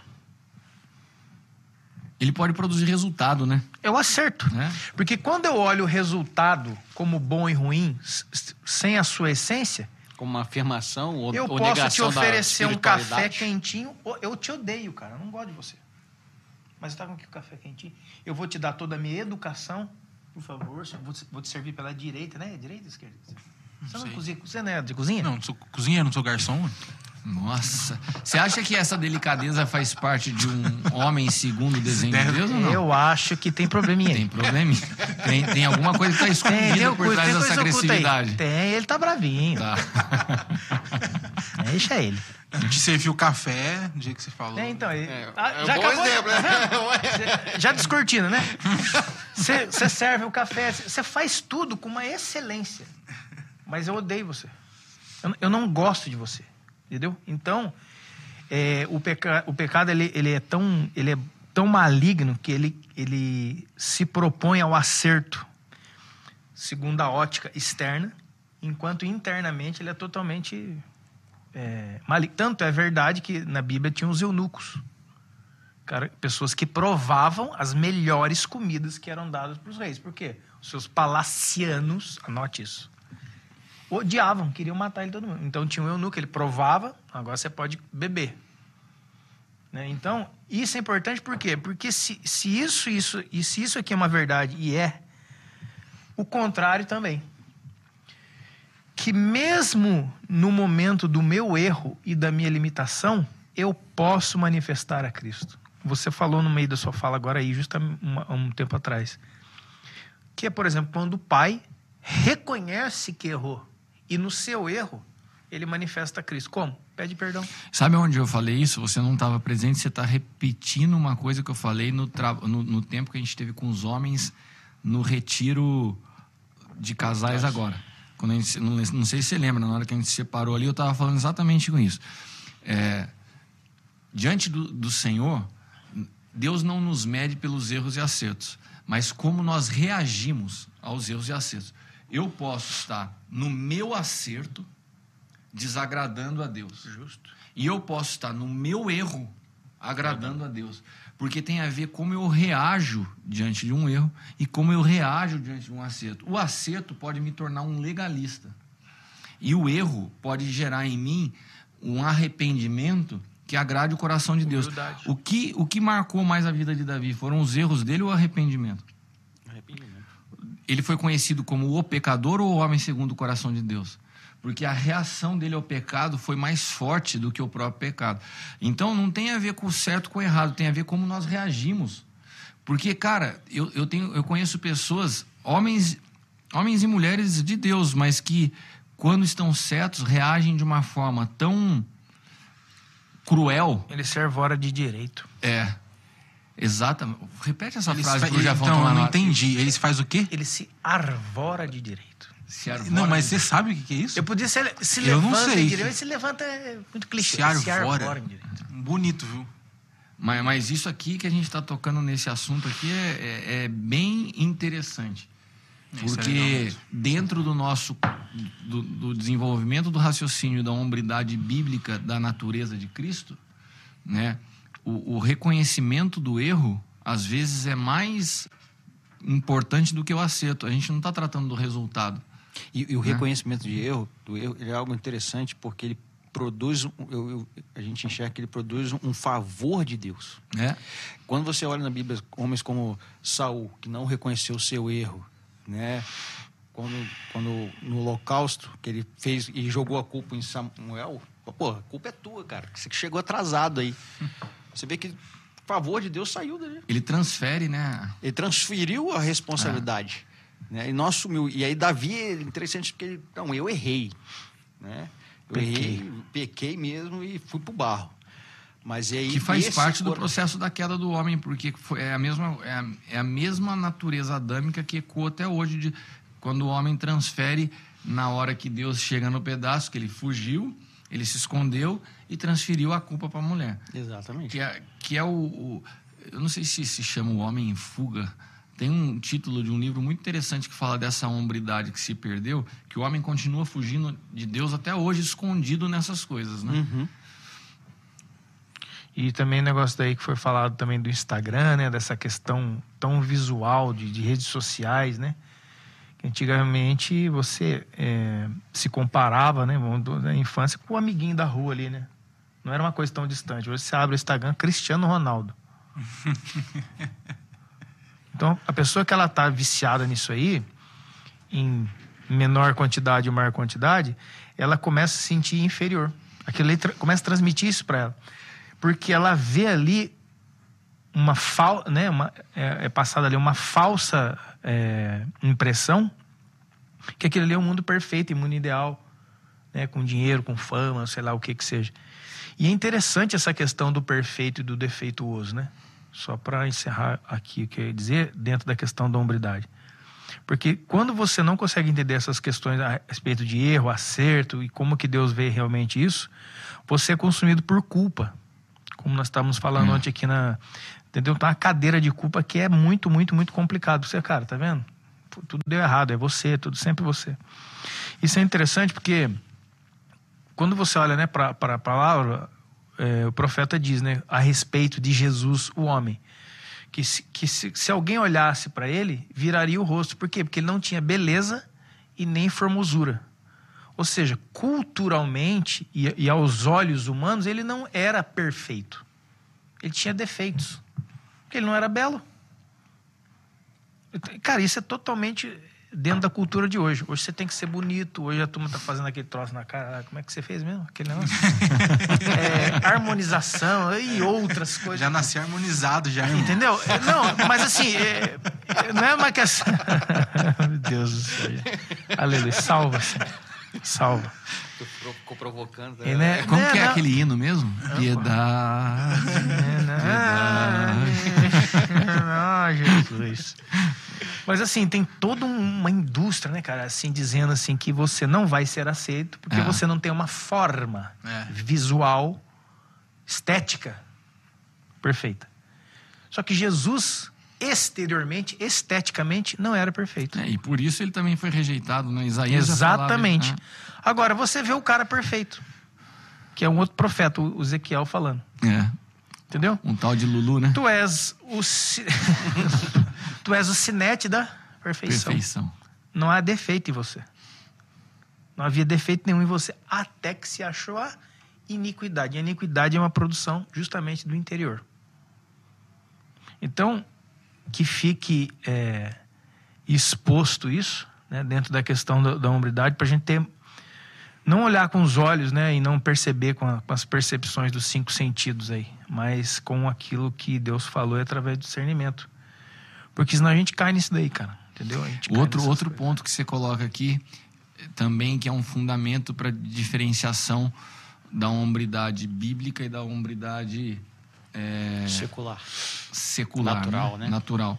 É, o homem, o homem interior, ele é governado pelo Espírito de Deus e o homem exterior, essa, ele é governado pelos cinco sentidos, né? Então você vê que é o cara pautado naquilo que ele vê, naquilo que ele sente, né? E tem gente que usa até expressões é, o, o linguajar meio religioso para falar de coisas carnais. Não, mas eu senti de Deus de fazer isso. Né? Na verdade, o cara tem um, ele usa os cinco sentidos para se pautar nas decisões que ele toma e são totalmente naturais, porque para você ter o governo do espírito, você não é governado, ele se opõe ao governo dos cinco sentidos. É o que o Cristo falou, você não tem mais um padrão de visão estética. Não tem a ver mais com aquilo que você está olhando em termos de forma, né? A, a realidade do espírito ela muda todas as coisas. Você não vê a grandeza das coisas. Eu me lembro uma vez, vou até mencionar o nome dele, o pastor Toninho de São José dos Campos. Ele chegou num aljava. Você lembra do o pastor Toninho chegou num aljava e ele me abraçou e começou a chorar muito. Um pastor com mais, você estava um pastor deve, o Toninho deve ter, eu acho, uns 70 anos de idade. E ele me, me abraçou e falou assim: Cara, eu tenho anos de ministério. E eu nunca tinha sido tratado como eu fui tratado. Por, porque, de fato, eu sempre tinha uma alegria muito grande quando eu via ele ali. Eu olhava para aquilo e falava assim: Meu, que privilégio o senhor me dá de cuidar de um pastor com tanta bagagem, com 70 anos de idade, e o cara ainda me chamava de pai, né? Eu me sentia, eu achava, de fato, me, mexia comigo mesmo. Então, toda vez que ele chegava, eu, eu me alegrava muito. E sabe o que, que mexeu com ele? Que ele começou a chorar um dia e eu perguntei: O que, que foi, Toninho? Ele falou: Cara, você nunca perguntou o tamanho da minha igreja. Você nunca perguntou quantas pessoas eu cuido. Eu pastorei uma igreja tão pequenininha e eu nunca fui medido por isso. E na denominação aonde eu estou, eu sou praticamente desprezado porque a minha igreja é uma igreja Pequena. pequena. Então, cara, quando a, a gente não está falando de um padrão de julgamento do mundo. Não. Nós estamos falando da realidade. Agora o negócio. vai- Agora fica- Agora eu quero ver o Gustavo se soltar. A noite vai. Hein, para vocês que estão nos acompanhando aqui, o Gustavo agora tá até me- eu- tá com um sorriso diferente. Ele ruborizou. Rubo- Olha, Ruborizou. Guarda essa palavra. Só É, Nós temos, nós temos aqui a visita ilustre da Blush. digníssima Ilzilane, a esposa do, do Gustavo. E agora chegou minha filha e a minha esposa. Estamos rodeados de mulheres que estão nos vendo falar sobre hombridade. Mas estão gostando, não quer que nem vão embora. Não, e sem contar que os comentários mais veementes aqui no YouTube São das da- mulheres. Não, é, da- é exatamente da. Renata deu um up, que é a esposa do arroba Cris Petro. É tudo gente famosa, é outro nível. Zuckerberg, meu brother. Mas, gente, nós estamos aqui caminhando para a nossa reta final. Eu queria que, se tem algum ponto que vocês acham interessante que a gente eh, possa passar, ou as considerações aí finais, começando pelo Antiguidade é posto, vai. nosso irmão Gustavo Lírio. Lírio dos Vales. É, o o que eu acho mais importante né, de, desse podcast é exatamente a gente ter esse podcast falando sobre hombridade. Porque a gente vive hoje uma realidade secular que é, tem tudo contra a hombridade. E se você traz isso para a igreja, você acaba vendo, como a gente comentou aqui, uma inundação do que não é hombridade, segundo o olhar de Deus, entrando nas igrejas. Então, É. quer dizer, o que já está ruim lá fora, Que é o machismo, né? Exatamente. O que está ruim lá fora começa a entrar aqui, na igreja. E sabe que- fala, pra onde Gustavo, que a gente corre? Deixa, eu- deixa eu participar da sua consideração final, porque eu achei que você falou uma coisa e me veio uma, uma- uma- um pensamento interessante aqui. Insight. Um insight, né? É, qual, qual é a grande construção do feminismo? Né? Que alimenta o pensamento, inclusive, desde os adolescentes. O homem não presta. Né? E o homem não presta é a visão alimentada pelo feminismo pautada em qual tipo de, hom de homem? Exatamente nessa hombridade distorcida Macho. do macho. E daí, cara, a gente vê que o desenho de Deus que vem é, trazer alinhamento a tudo isso, né, que é esse desenho do homem transformado a partir da sua natureza, se a gente não entende isso, a gente corre o risco de, como igreja, alimentar o modelo do macho, que é exatamente o que o movimento feminista precisa para continuar se alimentando de falar, tá vendo? Esse cara aqui não presta. É isso. É isso aí. Então, hoje, o que você está falando, é, eu quero só completar ou, ou somar a- ao que você está colocando, porque há uma importância a gente deixar regis- registrado nesse podcast essa realidade dessa hombridade que só pode ser formada a partir da natureza de Cristo. E isso que a gente está fazendo é um, um espaço que geralmente o homem não tem. Né? Então, a gente poder parar um dia e conversar sobre a sombridade formada a partir da natureza de Cristo, ela é um marco. É um marco. Ainda mais Um marco. quando você faz isso comendo o hambúrguer do Jafão. Aí é Da- daí é É. quase que um milagre, né? O, o, o hambúrguer maranata. Maranata Burger. Vem.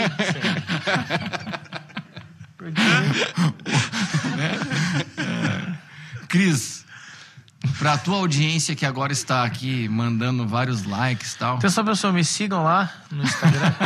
Qual que é o seu Instagram? Como, fala eu pra sou o gente. Cris Petra. Arroba eu, Eu sou o Cris Petra.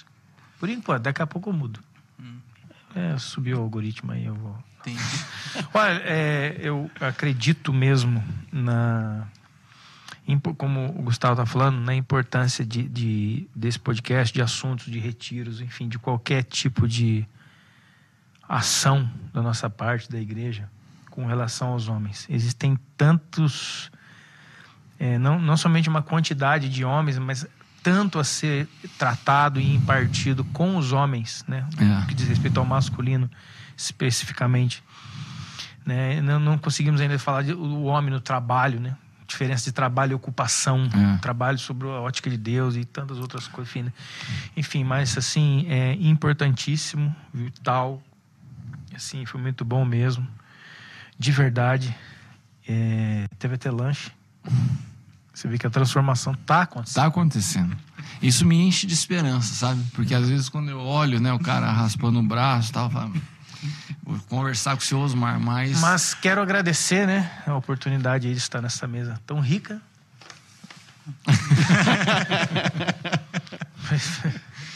É, eu, muito eu bom que- mesmo, muito bom. Queria muito agradecer né, a presença do Gustavo, do Cris, né? Foi, foi realmente muito especial. Acho que a gente está com um conteúdo aqui é, muito rico quando for falado nesse assunto, a gente tem. Eu acho que legal do, dos conteúdos que a gente faz no formato de podcast, que você pode soltar no Spotify, no YouTube e tal.